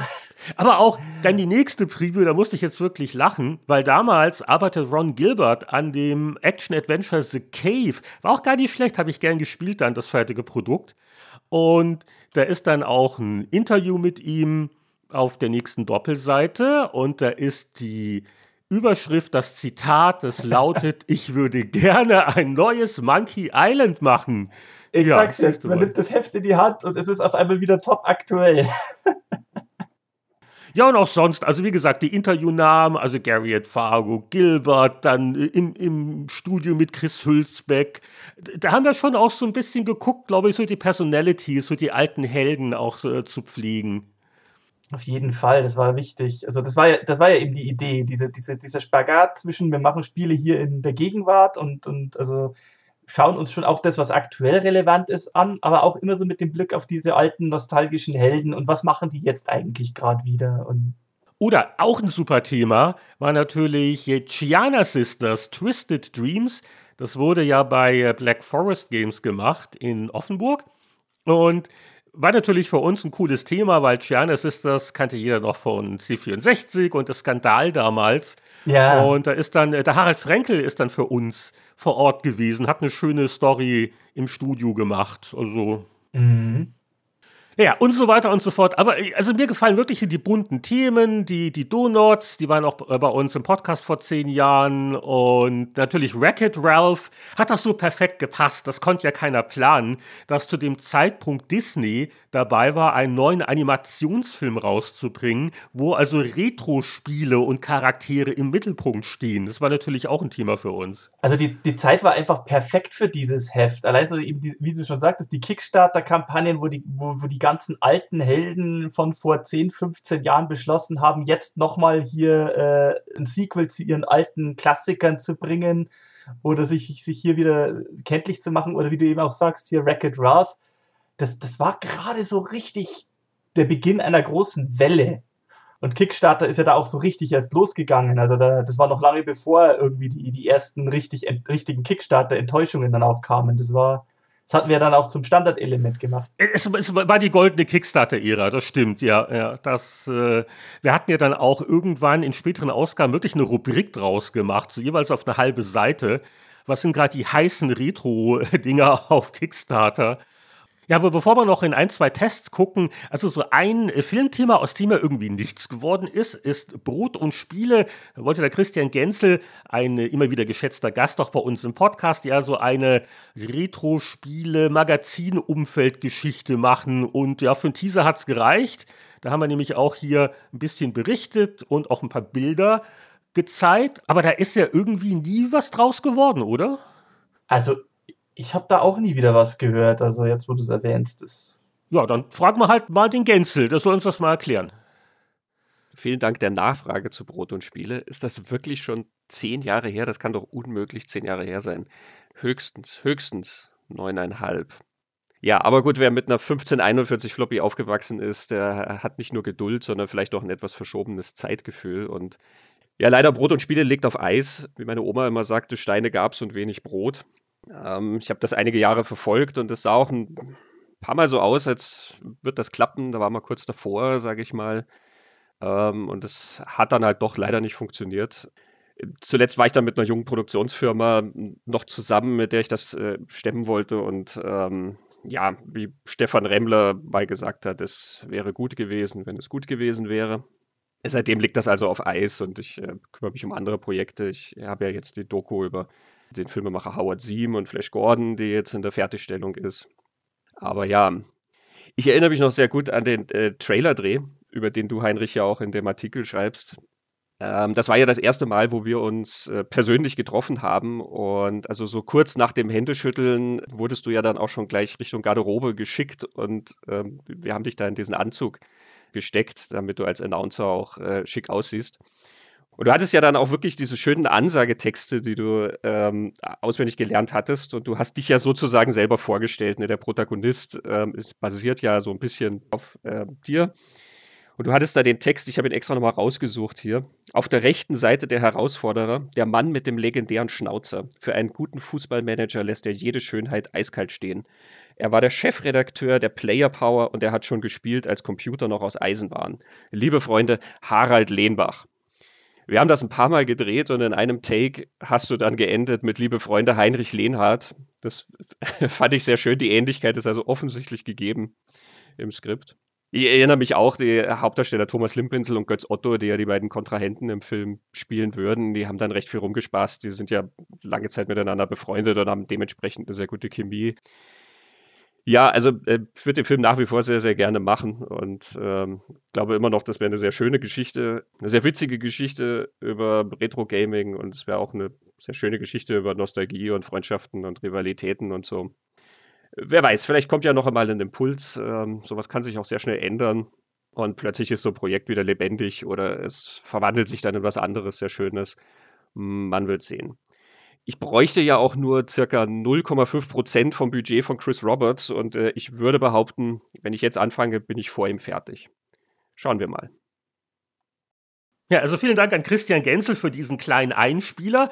Und äh, wir wollen zum Abschluss noch ein bisschen in den Testteil von der Chip Powerplay gucken, der halt auch äh, ein bisschen ungewöhnlich war, denn da gab es auch mal den ein oder anderen Test so aus der Homebrew-Szene, also neue Spiele für alte Kisten. Und da war der Kollege Sponsel, Entschuldigung, Sebastian, ich werde noch zehn Jahre brauchen, um mich dran zu gewöhnen.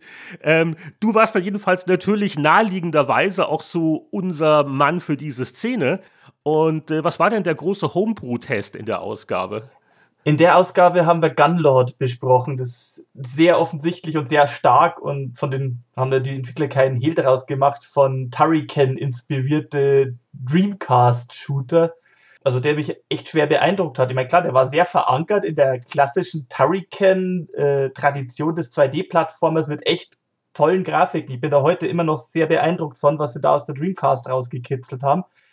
Die Dreamcast natürlich, die zu dem Zeitpunkt ja auch schon seit elf Jahren tot war, also als, als Plattform. Aber das äh, tut die Homebrew-Szene nicht abstrecken und die haben das ja tatsächlich kommerziell auch vertrieben. Ne? Mich hat das Spiel auch sehr beeindruckt. Ich habe das sehr, sehr gerne gespielt. Ähm, da haben sie sich echt reingekniet. Ja, du kannst du gleich aus deinem Meinungskasten das Testzitat vorlesen. Wir hatten übrigens damals eine Sternchenwertung. Also vier Sterne von fünf gab es für Gunlord.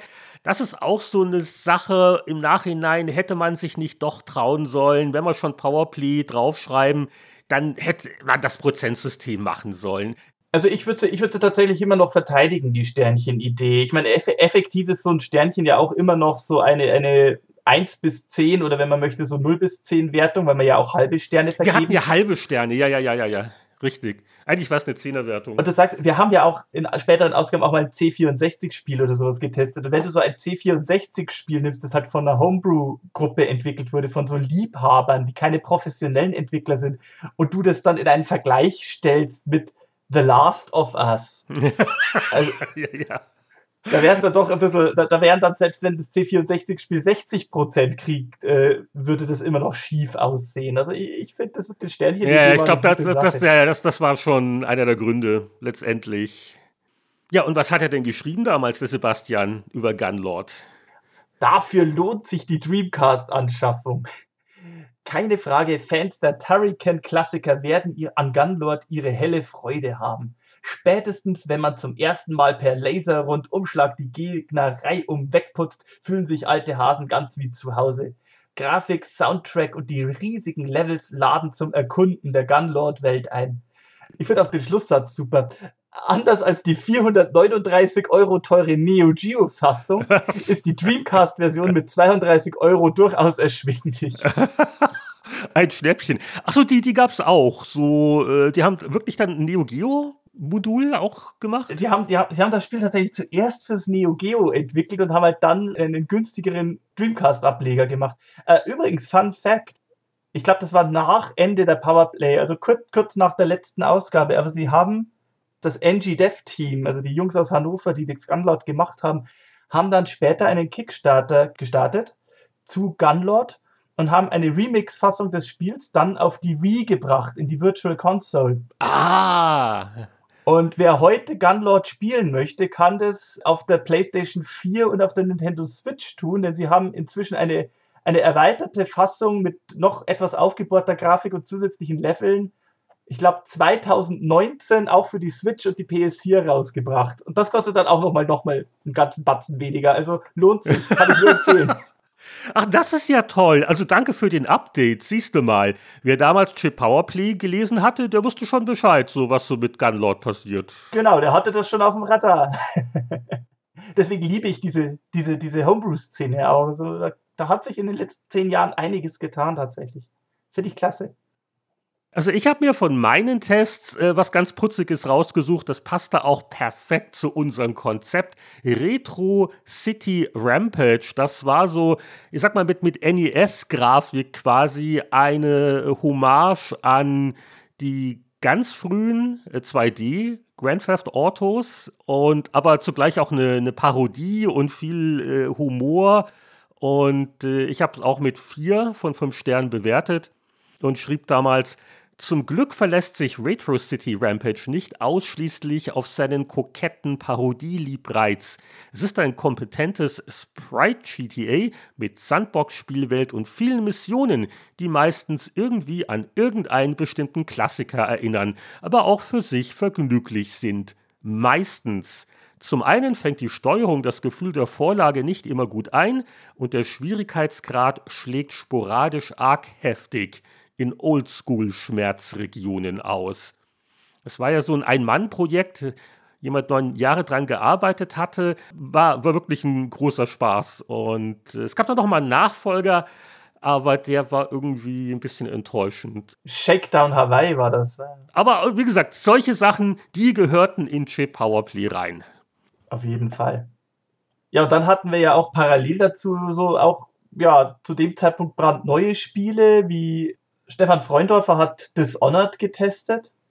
Das war so in der Tradition der Thief-Reihe stand, aber halt da ein, ein brandneuer Franchise in dem Jahr gelauncht war von Bethesda. Ne? Ja, genau, 4,5 Sterne und also vor zehn Jahren kamen auch wirklich gute Sachen raus. Ein anderer neuer Titel, der auch wieder perfekt zu uns passte, weil das war das Reboot einer frühen 90er Jahre Marke, XCOM Enemy Unknown. Das war also das erste Comeback-XCOM von Firaxis. Und das hatte der Michael Hengst auch mit 4,5 Sternen sehr gelobt. Aber vielleicht als Rausschmeißer möchte ich auf ein Fußballspiel äh, zurückkommen. FIFA 13. Alle Jahre wieder sollte man meinen. Aber der, der Harald Frenkel, der es getestet hat, der hat in seinem Meinungskasten das äh, durchaus aus der äh, Retro-Perspektive auch betrachtet. Ich finde es ja auch sehr klasse, dass dann man das auch zum Anlass nehmen konnte, bei diesem Test einen zusätzlichen Historienkasten beizufügen. Also so vom, vom Atari 2600 Pong-Ableger in Fußballgewandung bis hin zur Pro Evolution Soccer-Reihe einfach so auch schon mal über 30 Jahre? Ja, die Klassiker Start 11. Was sind genau 11? Aber noch witziger fand ich ja den großen, Ver naja, äh, den kleinen Vergleichstest FIFA 13 gegen International Soccer. Was, also der Harald mit einer gewissen Ernsthaftigkeit, aber natürlich mit einem Augenzwinkern durchgezogen ist. Übrigens inspiriert durch das C64 Sonderheft. Wer hatte denn die Idee gehabt? Ihr hattet doch den Vergleich. Das war meine Idee. Das war meine C64 Idee tatsächlich. gegen iPhone. Der Vergleichstest vom C64 mit den iPhone. Ja. Genau. Und und da haben wir also so in, in fünf Kriterien die verglichen und es war ein ganz knapper 3 zu 2 Sieg für FIFA 13. Nur mal als Beispiel, hier Zitat äh, von Harald Frenkel in der Kategorie Dramatik, da kriegt International Soccer den Punkt, denn Anders als in FIFA 13 gibt es in International Soccer weder Elfmeter noch Freistöße oder Verletzungen. Dafür sind 8 bis 12 Pfosten und 5 Lattenkreuzknaller pro Partie die Regel. Außerdem ist jedes Spiel ein Endspiel mit Pokalverleihung. Punkt für International Soccer. Ja, da hatten wir auch unseren Spaß damit. Wir hatten mit dem Heft echt jede Menge Spaß, also das muss man schon sagen. Und ich meine, du hattest doch gestalterisch, was den Inhalt betrifft, absolut freie Hand. Ne? Wir haben uns da komplett auf dein Gespür, auf deine Nase verlassen, sozusagen, was sich da reinpasst. Ich glaube schon. Also ich kann mich jetzt nicht an irgendwelche Widerstände oder Grundsatzdiskussionen erinnern. Ach nee, und gut, wir müssen nicht das ganze Heft jetzt durchgehen, aber es ist natürlich auch viel, also Retro ist ja auch noch mal eine eigene Rubrik. Da haben wir also ein Hardware-Special, was der Amiga, äh, Retro-Szene USA, Psychnosis, eine Retrospektive, die Studiogeschichte. Also, das war schon eine ganz nette Mischung aus Themen und äh, auch so nochmal Einseiter. geht so ein bisschen in die Richtung, was die Retro-Gamer halt macht mit dem Klassiker-Check, ne, wo man die alten Spiele sich nochmal so angesehen hat und wo natürlich unsere Autoren äh, sich ausleben durften können wir noch mal vielleicht mal komplett, ich habe sie aus dem ersten Impressum nämlich rauskopiert. Also mit dabei alphabetische Reihenfolge Roland Austinat, Rolf Beuke, natürlich gab es kleine Starkiller-Comics, der Dennis Braun hat was geschrieben, der Harald Frenkel, Winnie Forster, Stefan Freundorfer, Michael Hengst, Jörg Langer, ich, dann der Anatol Locker und äh, der Mick Schnelle, war dann ab der zweiten Ausgabe noch dabei. Und weil ihr damals irgendeinen Deal mit dem englischen Verlag hattet, konnten wir auch ein paar Artikel aus der Edge übersetzen. Richtig, ja. Und da, da waren ein paar schöne so Hintergrund- und so Menschengeschichten noch dabei. Ja, also als Rausschmeißer würde ich sagen, jeder pickt sich nochmal so einen Artikel aus der Ausgabe raus, wo, wo, sein Herz besonders dran hängt oder so. Ich weiß nicht, weil, also ich, ich weiß nämlich, was ich da erwähnen möchte. Am Ende vom Heft, so eine meiner ersten Ideen, als äh, die Chip Powerplay konzipiert wurde, der sogenannte Jahresrückblick. Und das Jahr, auf das zurückgeblickt wird, ist natürlich 1987, äh, wo die Powerplay halt gestartet ist. Und das ist auch sehr hübsch äh, vom Layout gemacht, so ein Zeitstrahl, äh, zwei Doppelseiten und äh, da habe ich halt nicht nur so Spiele-Dinge rausgegriffen, die da passiert sind, sondern auch mal sowas wie, ja, was war im Januar das aufregende Thema, dass halt die Neujahrsansprache vom Bundeskanzler Helmut Kohl vom Vorjahr wiederholt worden ist im Fernsehen. Ähm, oder was war gerade irgendwie in den Musikcharts angesagt. Und äh, dann kam wieder was mit dem Eger-Kondom hält, das erste Larry-Spiel. Also an dieser Rubrik die es ja in allen Chill Powerplays gab, habe ich sehr viel Freude gehabt. Ja, bei mir, es ist ja eigentlich schon erwähnt worden, ich, ich habe damals äh, die Gelegenheit mit Chris Roberts reden zu können, habe ich als, als alter Wing Commander-Fan damals schon sehr genossen, aber das hatten wir ja schon, das Thema. Was ich auch immer sehr genossen habe, war, dass ich die Gelegenheit hatte, auch mit Retro-Entwicklern aus der Homebrew-Szene, also Leuten, die für alte, eigentlich schon ausgestorbene Plattformen entwickelt haben, äh, reden konnte und denen auch einen Platz im Heft geben konnte. Und das war in der ersten Ausgabe ja das Superfighter-Team, der Brandon Cobb, der quasi Rollenspiele für den Mega Drive ausgegraben und äh, aus dem japanischen oder taiwanesischen Raum geborgen und ins Englische übersetzt hat. Fand ich eine tolle Sache das war zwar immer ein sehr nischiges Thema, aber ich fand es einfach ein sehr spannendes Thema, um zu schauen, was sich da in diesem Liebhaberteil tummelt. Und das war so ein Bereich der Szene, in dem ich auch privat immer sehr gern unterwegs war. Das habe ich auch fürs Heft immer sehr genossen, auch in späteren Ausgaben. Und wie ist das jetzt bei dir zehn Jahre später? Was sind so deine Spielvorleben? Bist du irgendwie noch auch in der Homebrew-Szene drin oder hat sich das Leben zu sehr weiterentwickelt? Also ich habe schon noch bisschen Kontakte in die Retro-Szene. Bei weitem nicht mehr so intensiv wie Anno dazu mal. Also ich organisiere keine Mega Drive-Turniere mehr selbst. Aber ich kenne immer noch ein paar Teams oder habe so indirekt Kontakt zu Teams, die aktiv Spiele für den Mega Drive entwickeln zum Beispiel. Da kam irgendwie erst vor kurzem wieder ein Beat'em Up raus, so mit gerenderter Grafik à la Killer Instinct. Sehr spannende Sache. Ansonsten, ich habe ja erwähnt, ich habe dann immer noch so auf Englisch Reviews für eine Mega Drive und Sega Konsolen-Fanseite sega16.com geschrieben und habe da auch, auch in diesem Jahr, auch Anfang dieses Jahres noch ein oder zwei Beiträge noch beigesteuert. Bei weitem nicht mehr so intensiv wie noch vor 10, 12 Jahren, aber so ein bisschen lose verhaftet geblieben bin ich der Szene dann doch noch. Und so die aktuellen Privatvorlieben, äh, spielemäßig, so bist du so auf dem neuesten Konsolenstand oder eher jetzt äh, alles irgendwie weniger? Man wird ja auch nicht jünger. Neuester Konsolenstand ist vielleicht nicht ganz zutreffend, denn von der aktuellen Konsolengeneration habe ich, ich habe weder eine PS5 noch eine Xbox Series X noch äh, eine Switch, aber ich habe dafür von der Generation davor bis zum C64 runter so ziemlich, so ziemlich alles rumstehen ich habe sämtliche Sony PlayStation Konsolen bis einschließlich der 4. Ich habe einen Amiga 500 und einen Atari ST. Ich habe einen C64. Ich habe eine Triumph Adler Alphatronic. Das ist vielleicht kein Games Computer, aber ich habe es trotzdem, trotzdem noch so als altes Gerät hier stehen. Also das ist so irgendwie immer noch so ein bisschen ein Fable von mir, die Retro-Geräte. Es ist einfach so, es, irgendwann hat es so angefangen, sich das so anzusammeln. Und ich war zwar nie so der aktive Sammler und trotzdem habe ich irgendwie so eine nette kleine Sammlung. Aber ich habe tatsächlich ein Steam Deck. Also meine, meine aktuellen Zockeraktivitäten, die trage ich meistens auf dem Steam Deck aus tatsächlich.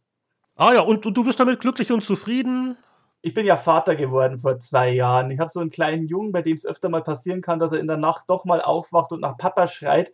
Und da finde ich es ganz angenehm, mich mit, mit, dem Deck unten auf die Couch packen zu können und in meinem eigenen Tempo immer wieder, wenn ich mal ein oder zwei Stunden Zeit reinquetschen kann, nachts, wenn der Kleine erstmal schläft, schon angenehm, mich nicht irgendwie an den Rechner, extra an den Rechner hochfahren zu müssen oder sonst irgendwas, sondern mir einfach das Steam Deck zu nehmen, mich auf die Couch zu knallen und irgendwie nochmal ein paar Stunden in Elite Dangerous rumzukurven. Das ist so momentan mein Hauptzeitvertreib. Hervorragend.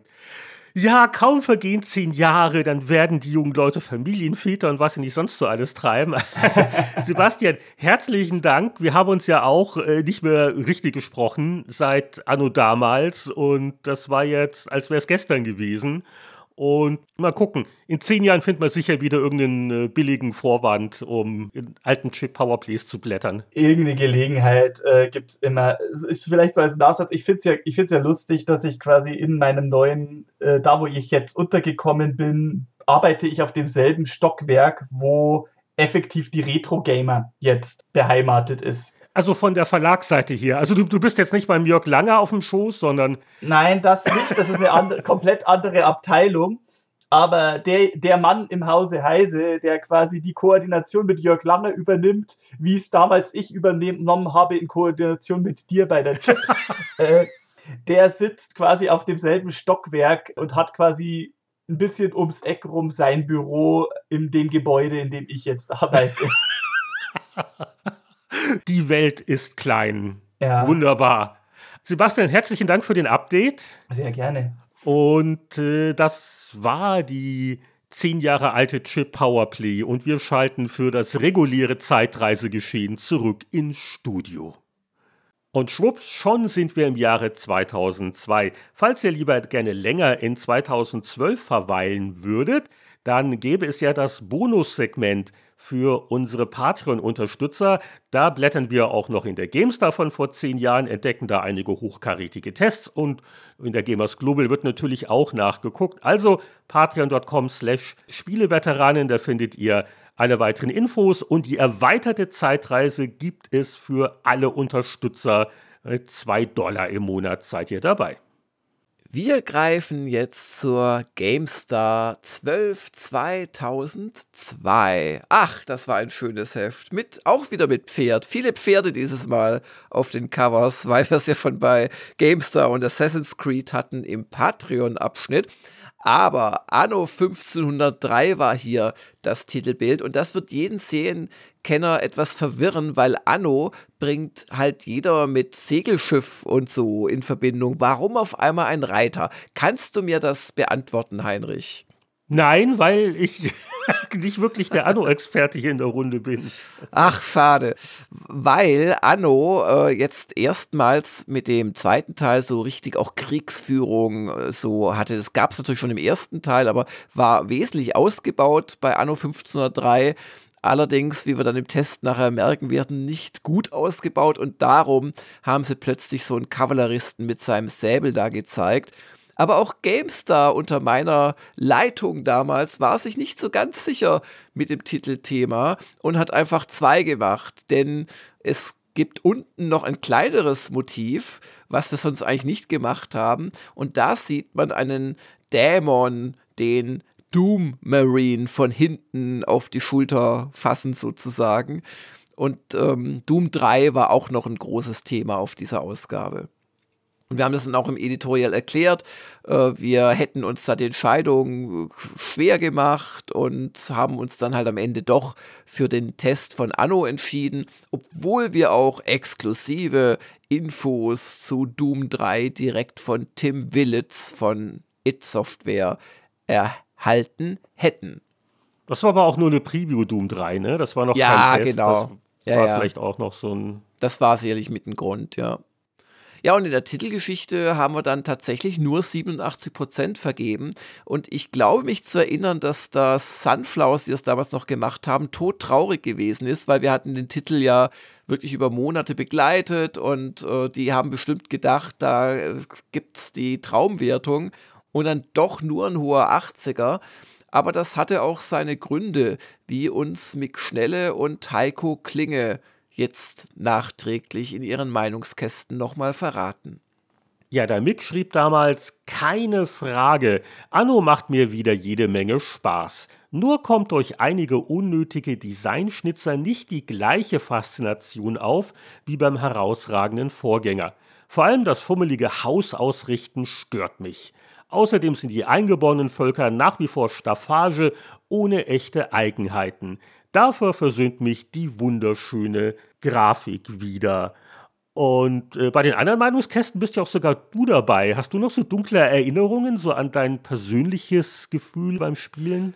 Ja, ich weiß noch, dass ich mich sehr auf den Militärpart gefreut habe, weil ich dachte, jetzt wird es mehr so ein, weißt du, so ein ja, Globalstrategiespiel, wo halt alle Elemente drin sind und du die Welt eroberst. Und es war aber dann doch wieder zu 90 Prozent ein Handelsspiel und, und Ressourcenkettenspiel. Und insbesondere der Militärpart hat mich ziemlich enttäuscht. Und ähm, der Heiko Klinge, der hat einen sehr lustigen Meinungskasten geschrieben das Telefon klingelt, aber ich stelle mich taub. Schließlich trifft gerade die lang ersehnte Lampenöllieferung ein. Mein Körper schreit nach Schlaf, aber ich ignoriere ihn. Nur noch drei Tonnen Werkzeuge fehlen bis zum Kathedralenbau. Langeweile ist im Anno-Land ein Fremdwort. Aber warum ist Anno 1503 dann nicht der von vielen erwartete Megahit? Weil viele Neuerungen des Spiels eine Enttäuschung sind. Die Kampagne zu lieblos und zu schwer, die Pioniersuchaktionen eine nervige Pflichtaufgabe, der aufgebohrte Militärteil ausgebremst durch schlechte Einheiten-KI. Nichtsdestotrotz, bis mein Palast steht, gibt es noch einiges zu tun, also bitte nicht anrufen. Ja, also das ist eine Ausgabe, wo ich öfters äh, mit den Schultern zucke, auch bei den namhaften Titeln. Wie gesagt, also bei Anno bin ich ja entschuldigt. Aber habe ich No One Lives Forever 2 wirklich gespielt? Oh, Heinrich, überleg dir deine Antwort gut, um nicht in meiner Wertschätzung ein Promille abzurutschen zumindest. Das ist nämlich der nächste große Test und da gab es auch dann keine Zurückhaltung. Wirklich 90 Prozent. Und ja, ich weiß, seit äh, mittlerweile 20 Jahren äh, wartet man vergeblich auf ein Remaster oder eine Fortsetzung die Entbürrung der Rechte ist immer noch nicht erfolgt, aber äh, ja, der, der, der Jörg Langer hat ja auch fleißig getestet und war sehr angetan von diesem Actionspiel. Ja, No One Lives Forever 2 hat wieder die Kate Archer in geheime Mission geschickt. Monolith war das Studio und im Prinzip war es die logische äh, Fortsetzung vom ersten Teil, nur noch witziger. Das Ganze spielt ja so in einem, so einem Swinging 60s Ambiente, wo man äh, mit äh, knallpoppigen Farben konfrontiert wird, allein schon in der Kleidung der ähm, Handlungsträger. Und dann äh, spricht die Kate halt mit ihrem britischen Akzent und die Bösewichter sind so richtig böse. Und dann hat das Spiel halt auch wirklich pfiffige und abwechslungsreiche Missionen. Also es ist ein richtig guter Shooter, aber hat halt dieses ganze satirische drumherum. Das ist wirklich eine große Freude und es ist ein Jammer, finde ich, dass es wirklich seit so vielen Jahren da kein Remaster oder gar eine Fortsetzung äh, gegeben hat, weil das wäre ein Instant-Erfolg, da bin ich ganz sicher. Ja, und oh, ich habe ja da auch einen Meinungskasten geschrieben damals. Soll ich den, soll ich den vorlesen, so auszugsweise? Ja, ja, mach nur. Okay. Das Erfolgskonzept des ersten Teils geht erneut auf, aber witzige Dialoge, die man im Vorbeigehen mithört, eine Vielzahl von sinnvollen Gimmicks und pfiffige Missionen in abwechslungsreichen Umgebungen. Und die Haupttesterin, das war aber die Petra Schmitz, die möchten wir deswegen auch unbedingt zitieren. Die schrieb unter anderem, das Leveldesign ist auf hohem Niveau, die Gegner-KI sehr gut und das Skillsystem funktioniert großartig. Am besten sind jedoch die völlig schrägen Ideen, die mich mal schmunzeln, mal lauthals lachen lassen. Hasen nicht zu fassen. Richtig ärgern möchte ich mich über den mickrigen Multiplayer-Part. Das mit den Hasen ist jetzt ein Insider-Gag, den du vielleicht nachvollziehen kannst, aber ich nicht. Ich kann mich ernsthaft nicht mehr erinnern, was mir gerade peinlich ist, aber ich denke, dass Hasen eine Rolle gespielt haben, die ja. man abschießen musste oder als Bombenauslöser. Ich habe echt keine Ahnung mehr. Mich hat die Erinnerung verlassen. Aber wenn die Petra von Hasen geschrieben hat, waren Hasen drin, da bin ich ganz sicher. Ja, dann hat der Mick Schnelle bewiesen, dass Tester, Lorbeeren und äh, Erfolg des Spiels nicht immer zusammenhängen müssen, weil seine Wertung für Rollercoaster Tycoon 2, das ja ein Riesenhit und auch so ein Langläufer war, äh, hat dann doch nur 72 Prozentpunkte betragen. Und ähm, in seinem Meinungskasten schrieb er oder fragte er, was hat Chris Sawyer nur in den letzten drei Jahren gemacht? Rollercoaster Tycoon 2 ist gerade mal ein mittelgroßes Add-on statt einer Neuentwicklung. Hier will man ganz eindeutig den zahlreichen Fans des Vorgängers dasselbe Spiel noch einmal zum Vollpreis andrehen. Natürlich, Spaß macht das Jahrmarktmanagement schon. Nur kann man Anno 2002 grafisch erheblich mehr als die schwache ISO-Optik erwarten. Außerdem ist die nervtötende Steuerung beim Bau der komplexeren Achterbahnen immer noch eine Zumutung. Ah ja, da war wohl so ein bisschen Abwertung wegen wieder aufgewärmtem Spiel dabei. Ja, ja, genau. Ja. Ja, gar nicht aufgewärmt wirkte auf mich ein Online-Rollenspiel, das Westwood vor 20 Jahren rausgebracht hat. Ja, Westwood, die mit dem kommenden Conquer und äh, vielen anderen Dingen, die wollten sich auch im MMO-Genre versuchen und äh, ich rede hier von einem Spiel namens Earth and Beyond, das leider ein bisschen in Vergessenheit geraten ist. Das Problem bei MMOs ist ja, wenn mal der Anbieter die Server abklemmt, dann, dann war's das. Dann hast du also als normaler Laie keine Möglichkeit mehr, das zu spielen.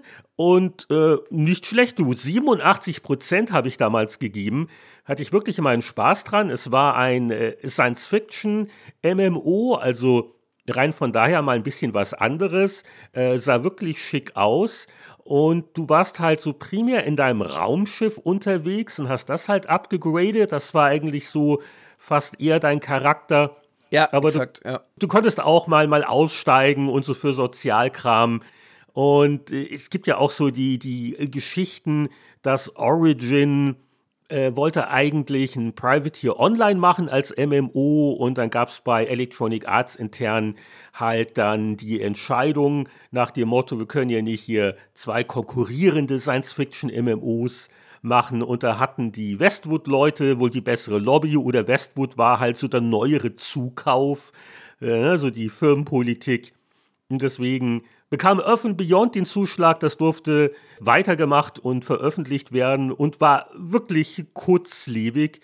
Und äh, ja, aus naheliegenden Gründen habe ich es auch seit rund 20 Jahren nicht mehr gespielt. Also die 87 aus heutiger Sicht äh, vielleicht ein bisschen zu euphorisch, aber versuchen wir uns wieder hier einzufinden in die Gedankenwelt des relativ jungen und frischen Heinrich Lehnhardt, der schrieb, Earth and Beyond hat was den meisten anderen derzeitigen Online-Rollenspielen abgeht. Einfache Bedienung, leichter Einstieg, frisches Szenario und High-End-Grafik. Extralob für das motivierende Spieldesign, das nicht nur Kämpfernaturen belohnt. Hoffentlich gibt's die angekündigten neuen Systeme und Events. Für die saftige Monatsgebühr darf man einiges erwarten. Nerven kann mich allenfalls die Warpflugdauer bei größeren Reisen. Hardcore-Profis vermissen vielleicht Spieler gegen Spieler-Bekriegungen, doch für die Mehrheit dürften Komfort und Schönheit wichtiger sein. Und in diesen Disziplinen ist Earth Beyond der Konkurrenz um Lichtjahre voraus, bei etwas geringerem Tiefgang. Da sieht man mal, wie sehr ich daneben liegen kann. Also von das wissen sicher die meisten Spieler zu schätzen. Und äh, nee, also bei, bei MMOs waren dann auch eher andere Tugenden gefragt. Ja, und was du schon gesagt hast, ich habe das übrigens auch ganz gerne gespielt, aber auch nur zwei, drei Wochenenden lang. Und was du meintest, so man ist halt 99 Prozent der Zeit eigentlich in, als Raumschiff rumgeflogen, dass man so von hinten gesehen hat. Und ich glaube, die meisten Menschen wollen sich dann doch lieber mit äh, so Personen identifizieren als mit, ja, letzten Endes Raumschiffen, oder? Ja, das war sicher mit einer der Gründe.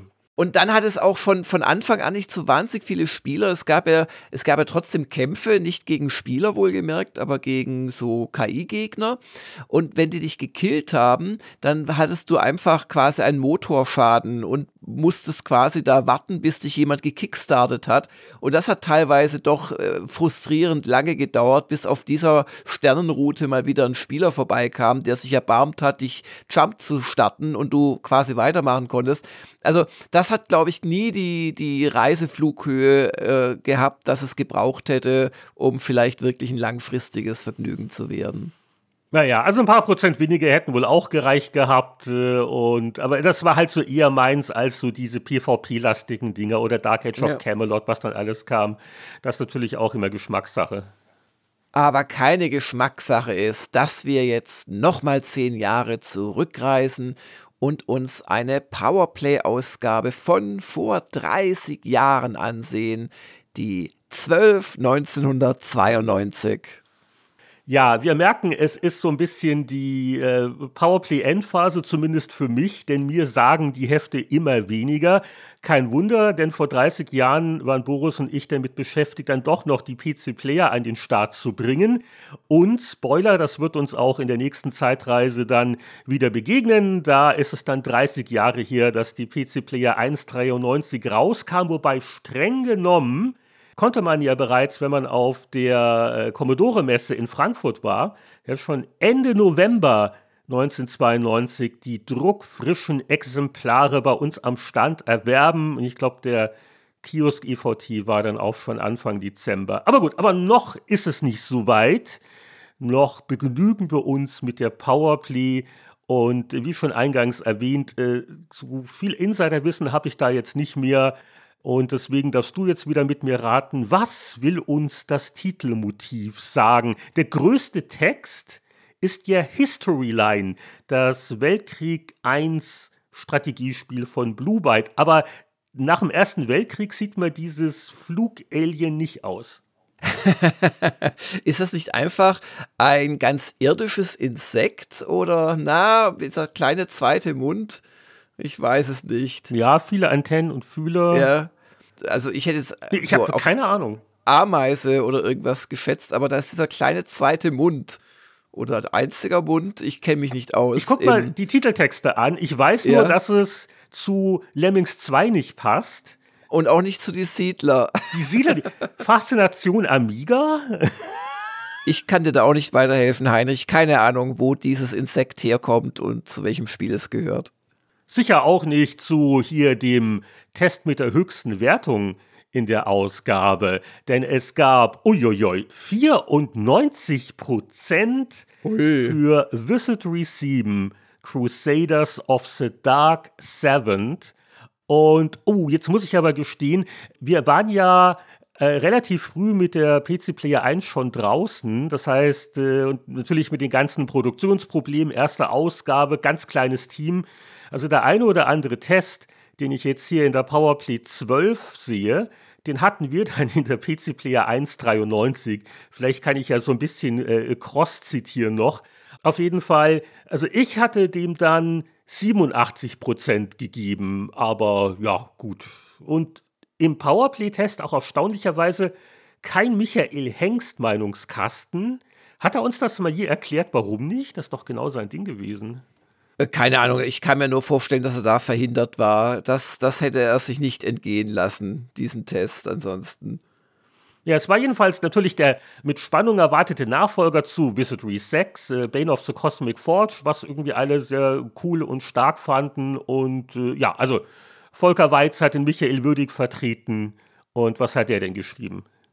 Der lobte Crusaders of the Dark Savant ist in allen Punkten eine konsequente Weiterentwicklung des brillanten Vorgängers.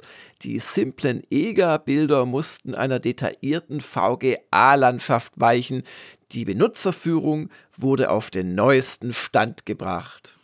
Ja, und das hat der Lenhardt noch geschrieben dann, mit seinem saftigen Schwierigkeitsgrad und dem gewaltigen Szenario hält Crusaders auch Spieleprofis wochenlang in Atem, aber das stete Rumgekloppe kann manchmal nerven. Einige Kämpfe weniger hätten dem Spielfluss gut getan. Ja, und äh, auch nicht das einzige große Rollenspiel in der Ausgabe. Bei Might and Magic 4 Clouds of Xen fällt mir natürlich erstmal ein, dass wir vor ein paar Monaten ja eine Episode hatten zum Vorgänger Might and Magic 3. Ja, das stimmt. Und äh, bei Clouds of Xen war dann die Begeisterung vielleicht ein bisschen schon am Abflachen, weil äh, insbesondere Michael Hengst bemängelt, der technische und spielerische Sprung von Episode 3 auf 4 ist etwas kleiner ausgefallen als erwartet. Hier eine neue Monstergrafik, dort ein neues Dungeon-Outfit. Damit erschöpfen sich die Neuerungen auch schon fast. Ein extra fetter Minuspunkt. Einige Puzzles lassen sich nur dann lösen, wenn er auf den für März 93 angekündigten fünften Teil der Reihe wartet. Und das hat er mit einer 72% bestraft. Wobei, das ist interessant, weil ich kann mich noch an so ein Doppel-Retro-Revival von Mick Schnelle für Retro-Gamer erinnern, wo er das ausdrücklich gelobt hat und quasi 4 plus 5 als ein Gesamtwerk vorgestellt hat, was ja eigentlich eine verdammt coole Sache ist. Ja, das war dann dieses Konzept. Ich glaube, das fünfte war dann äh, Dark, irgendwas auf Xen und das Gesamtspiel war dann die World of Xen. Ja, genau. Und äh, ich glaube, was der Michael kritisiert, ist, dass das äh, so ein bisschen unklar war. Also, als das Vierer wohl rauskam, wurde das dem Spieler vielleicht nicht so ganz klar gesagt oder überhaupt äh, deswegen. Also, äh, rückwirkend gesehen kann man das natürlich dann besser finden, aber ich glaube, das, das war so mit dem Grund, warum er da so ein bisschen kritischer drauf reagiert hat. Aber sind denn das noch Zufälle? Beim einen Rollenspiel, Wizardry 7, hatte Powerplay 7% mehr gegeben als dann die PC-Player. Und bei Might and Magic 4 ist es umgekehrt. Da gab es dann in der PC-Player 1,93, 7% mehr. Ui. Da war unser Tester der Michael Thomas. Und äh, der schrieb, während die Programmierer im Wesentlichen dem Spielprinzip treu geblieben sind, haben sich hier und da einige Unzulänglichkeiten ausgebügelt und sich vor allem um die Verpackung gekümmert. So wurde gewaltig an der Grafik gearbeitet und per Soundblaster bekommt man realistische Digi-Effekte zu hören. Der Schwierigkeitsgrad wurde gegenüber dem reichlich schweren dritten Teil entschärft. Aber einig waren wir uns darin, dass im direkten Vergleich Wizardry 7 das noch etwas gewaltigere Spiel ja. war. Aber auch das habe ich nur noch dunkel in Erinnerung. Ja, aber ich denke, dass das passt auch so in der Nachbetrachtung. Oh, ein ganz interessantes Spiel kommt dann, und zwar äh, Battle Isle auf Weltkrieg gebürstet, nämlich History Line 1914 bis 1918. Das ist so ein bisschen so ein, ja, ver verlorenes Endline in der Serie, wo viele Leute nicht dran denken. Aber das war wirklich der Versuch von Blue Byte, ihr bestehendes Spielsystem nur ganz leicht verändert mit einem ernsten historischen Szenario zu kombinieren. Und die Kampfeinheiten waren halt keine Zukunftspanzer und so weiter mehr, sondern es waren dann halt, ja, Waffentypen aus dem Ersten Weltkrieg. Und das hat der Powerplay-Redaktion gut gefallen. Getestet hatte Christian von Duisburg und gab der Amiga-PC-Fassung 86% Und er schrieb, der geschichtliche und technische Hintergrund wird so kompetent vermittelt, dass Blue Byte Strategieperle wie ein interaktives Geschichtsbuch anmutet. Das Hexagon-Prinzip taut bei jedem Battle Insulaner die Erinnerungen an vergangene Strategieschlachten auf. Doch Historyline wurde mit neuen Features derart aufgepeppt, dass man von einem komplett neuen Spiel sprechen muss. Ich kann mich da sogar auch noch ein bisschen dran erinnern, hatte ich mir nicht mal für die TOS mit die Atari ST-Version angesehen. Es war äh, ein riesiger Hype natürlich nach dem Erfolg von Battle Isle. Und aber ich weiß nicht, es hat nie so ganz geklickt, so dieses Spielprinzip, kombiniert mit dem wirklich gut recherchierten und schön inszenierten historischen Hintergrund. Vielleicht war auch so, der Erste Weltkrieg war auch sehr ungewöhnlich als Spielszenario, darf man auch nicht vergessen. Ich glaube, es war nie so der große kommerzielle Erfolg und die Historyline, die angedachte Serie wurde ja auch dann nie groß fortgesetzt. Das hast du doch sicher auch damals gespielt, oder? Ja, ja, das habe ich sehr gerne gespielt. Also für mich war das genau richtig. Mhm. Aber ich denke mal, so in Sachen Massenmarkt war wahrscheinlich das Problem einmal die Thematik, klar. Äh, dann, es war kein unbedingt schönes Spiel. Und es hatte, wenn ich mich recht entsinne, größere Karten und viel mehr Einheitentypen, wobei sich manche Einheiten kaum unterschieden haben. Da wollten sie halt einfach historische Vielfalt unterbringen und das hat es nicht unbedingt zur Einfachheit und Übersichtlichkeit beigetragen. Und ich denke, das hat dann halt dazu geführt, dass das Historyline das ja offensichtlich der Startschuss zu einer neuen Serie hätte werden sollen, weil sonst nenne ich es ja nicht History Line, dann hätte ich es irgendwie anders genannt. Da wäre bestimmt dann nach den Plänen von Herzler und Co. wahrscheinlich dann History Line 1939 gefolgt oder irgendwie sowas, dass sich das im Prinzip dann nie äh, genug verkauft hat, um, um das wirklich fortzusetzen. Ja, und Blue Byte hat ja dann äh, als nächstes Battle Isle 2 gemacht, ne? Und das war ja dann wohl auch dann der deutlich größere Erfolg. Dann hat man sich auf die Battle Isle-Serie halt konzentriert. Ja, das war auch ein tolles Spiel. Also Battle Isle 2 ist mein Lieblingstitel immer noch, weil es noch nicht dieses komische, komplizierte Fenster verschieben vom dritten Teil hatte, wesentlich mehr Details bot als der erste Teil, aber trotzdem noch so eine gewisse Kompaktheit halt auch hatte. Und wie gesagt, ich erinnere mich an Historyline als an ein wirklich großes Spiel, so rein auch äh, quantitativ von der Kartengröße und allem. Also es war, das war auch viel Fleiß dabei bei Historyline. Ja, und bei Jörg leuchten die Augen, wenn es ein 30 Jahre altes Strategiespiel gibt. Bei mir leuchten sie auf, wenn ich ein 30 Jahre altes Sportspiel sehe. Und zwar äh, wurde getestet der Nachfolger von Acculates Winter Challenge und der hieß dann folgerichtig Summer Challenge, kam zwar im Herbst raus, aber hat man trotzdem ganz gerne gespielt. Und das war ja sowas wie die Fortsetzung des Spirits der alten Epics C64 Summer Winter Games Sachen, aber halt mit für die damalige Zeit modern und flott wirkender 3D-Grafik. Das eine oder andere Polygon wurde bereits gesichtet und war auf dem PC recht erfolgreich. Es gab dann auch, glaube ich, Mega Drive Umsetzungen und ja, Summer Challenge äh, war ich dann auch nicht mehr ganz so begeistert. Es war halt so dasselbe in Grün im wahrsten Sinne des Wortes, so vom, vom Feeling her. Und die Powerplay hatte das ganz vernünftig mit 76 Prozent bewertet. Und der Christian von Duisburg schrieb, eine hervorragende grafische Präsentation, spritzige Soundeffekte und ein fließendes 3D-Scrolling lassen technisch keine Wünsche offen. In der lustigen Runde bringen die Sommerspiele dank einfacher Steuerung, flottem Spielablauf und witzigen Einlagen gnadenlosen Sportspielspaß. Und sieh mal einer an, dann in der Powerplay 1.93 gab es dieselbe Wertung, 76% von Boris Schneider und das waren dann auch 2% weniger, als wir in unserer Vergleichstabelle dem Winter Challenge äh, zugestanden hatten. Und äh, Boris schrieb ganz kurz, äh, Summer Challenge ist ein gutes Sportspiel, aber eigentlich ziemlich überflüssig, wenn man Winter Challenge bereits in seiner Sammlung hat. Bei einigen Disziplinen hat man fast schon das Gefühl, als wären lediglich die Grafiken ausgetauscht worden. Ja, gut, genau das dürfte passiert sein. Aber ich weiß ja, nicht, ihr schon geht, ein bisschen anders. Ja, eben, wollte ich gerade sagen. Also es ist dann schon ein bisschen was anderes, ob ich einen Speer werfe oder, keine Ahnung, Curling betreibe oder was immer da an Disziplinen drin war. Aber deswegen, also 76 Prozent für die Zeit war wirklich eine faire Wertung, weil es hat ja immer schon auf Spaß gemacht. Ja, und der restliche Testteil, ähm, ja, Flipper-Nachfolger, Pinball Fantasies Amiga, 78%, müssen wir jetzt nicht mehr jeden Tisch noch mehr so ausführlich analysieren. Was ich aber witzig fand oder interessant, generell viele Reportagen da hinten in der Powerplay Und ja, schon vor 30 Jahren warf man einen nostalgischen Blick zurück. Ab Seite 136 beleuchtet Powerplay die ersten sieben Amiga-Jahre. Was sagt man dazu?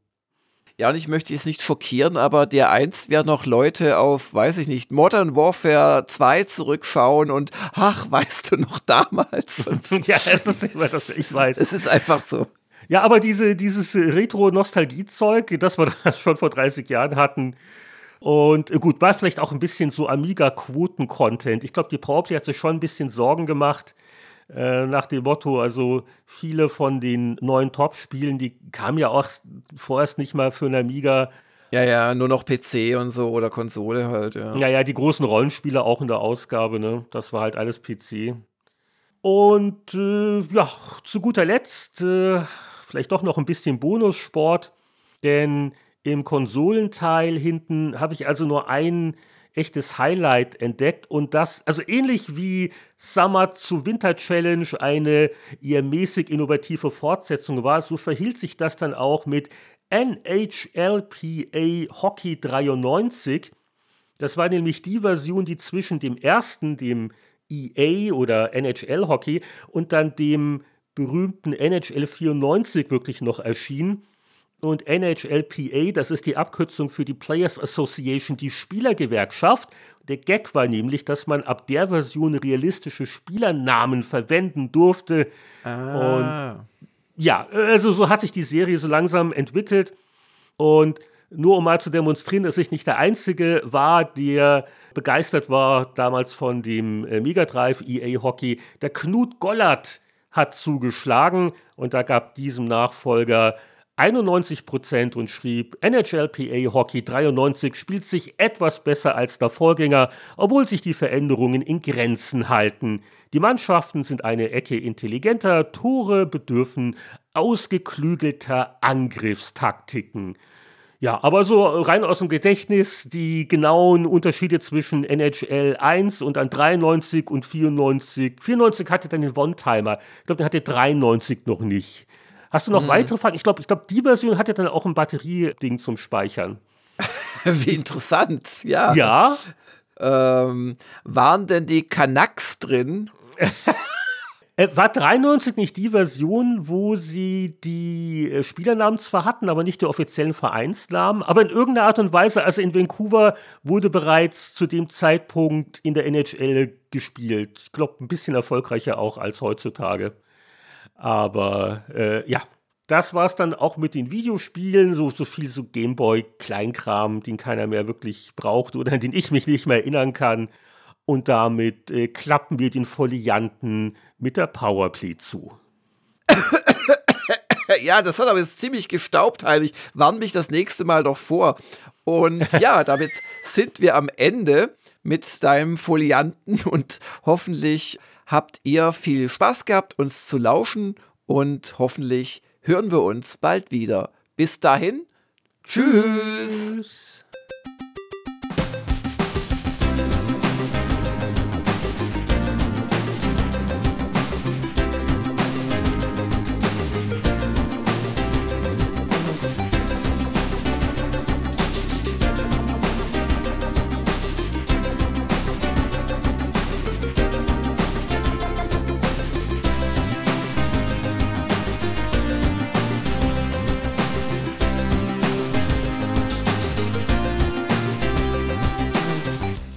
Nachspielzeit als bei der Fußball-WM. Das war der überlange Spieleveteranen-Podcast 296 mit einer ganz besonderen Zeitreise. Wir bedanken uns bei unserem heutigen Gast Sebastian Gerstl, mit dem wir uns gerne an das Erscheinen der ersten Chip Powerplay vor zehn Jahren erinnert haben. Zum Abschluss nochmal die Erinnerung, dass ihr die Spieleveteranen gerne auf Patreon unterstützen dürft und dann überschütten wir euch mit zusätzlichen Inhalten wie der verlängerten Zeitreise und alle 5 Dollar und mehr Bäcker, die kriegen ja doppelt so viele Episoden jede Woche, die Spieleveteranen, wenn einem da nicht warm ums Herz wird. Wir bedanken uns bei euch fürs Zuhören und winken wie immer am Ende noch einmal in die Kurve mit unseren Mäzen-Unterstützern. In diesem Kader stehen die verdienten Mitspieler Christian Kohlheim, Markus Werner, Champa, Marc-Alexander Grundke, Lüder Görtmüller, Mario Stritzelberger, Alexander Schulz, Tobias Navarra, Gronk, Christian Timmer, Andreas Wander, Peter Verdi, Heinrich von Weinau, Donkey Kong, Hans-Peter Krüger, Oliver Reynolds, Patrick Grosse, Matthias Faut, Rainer Pielmann, Julian, Frank Ridders, Daniel Frödert und Florian Zimmermann. Bis zum nächsten Mal alles Gute. Wir hören uns wieder beim Spieleveteranen-Podcast.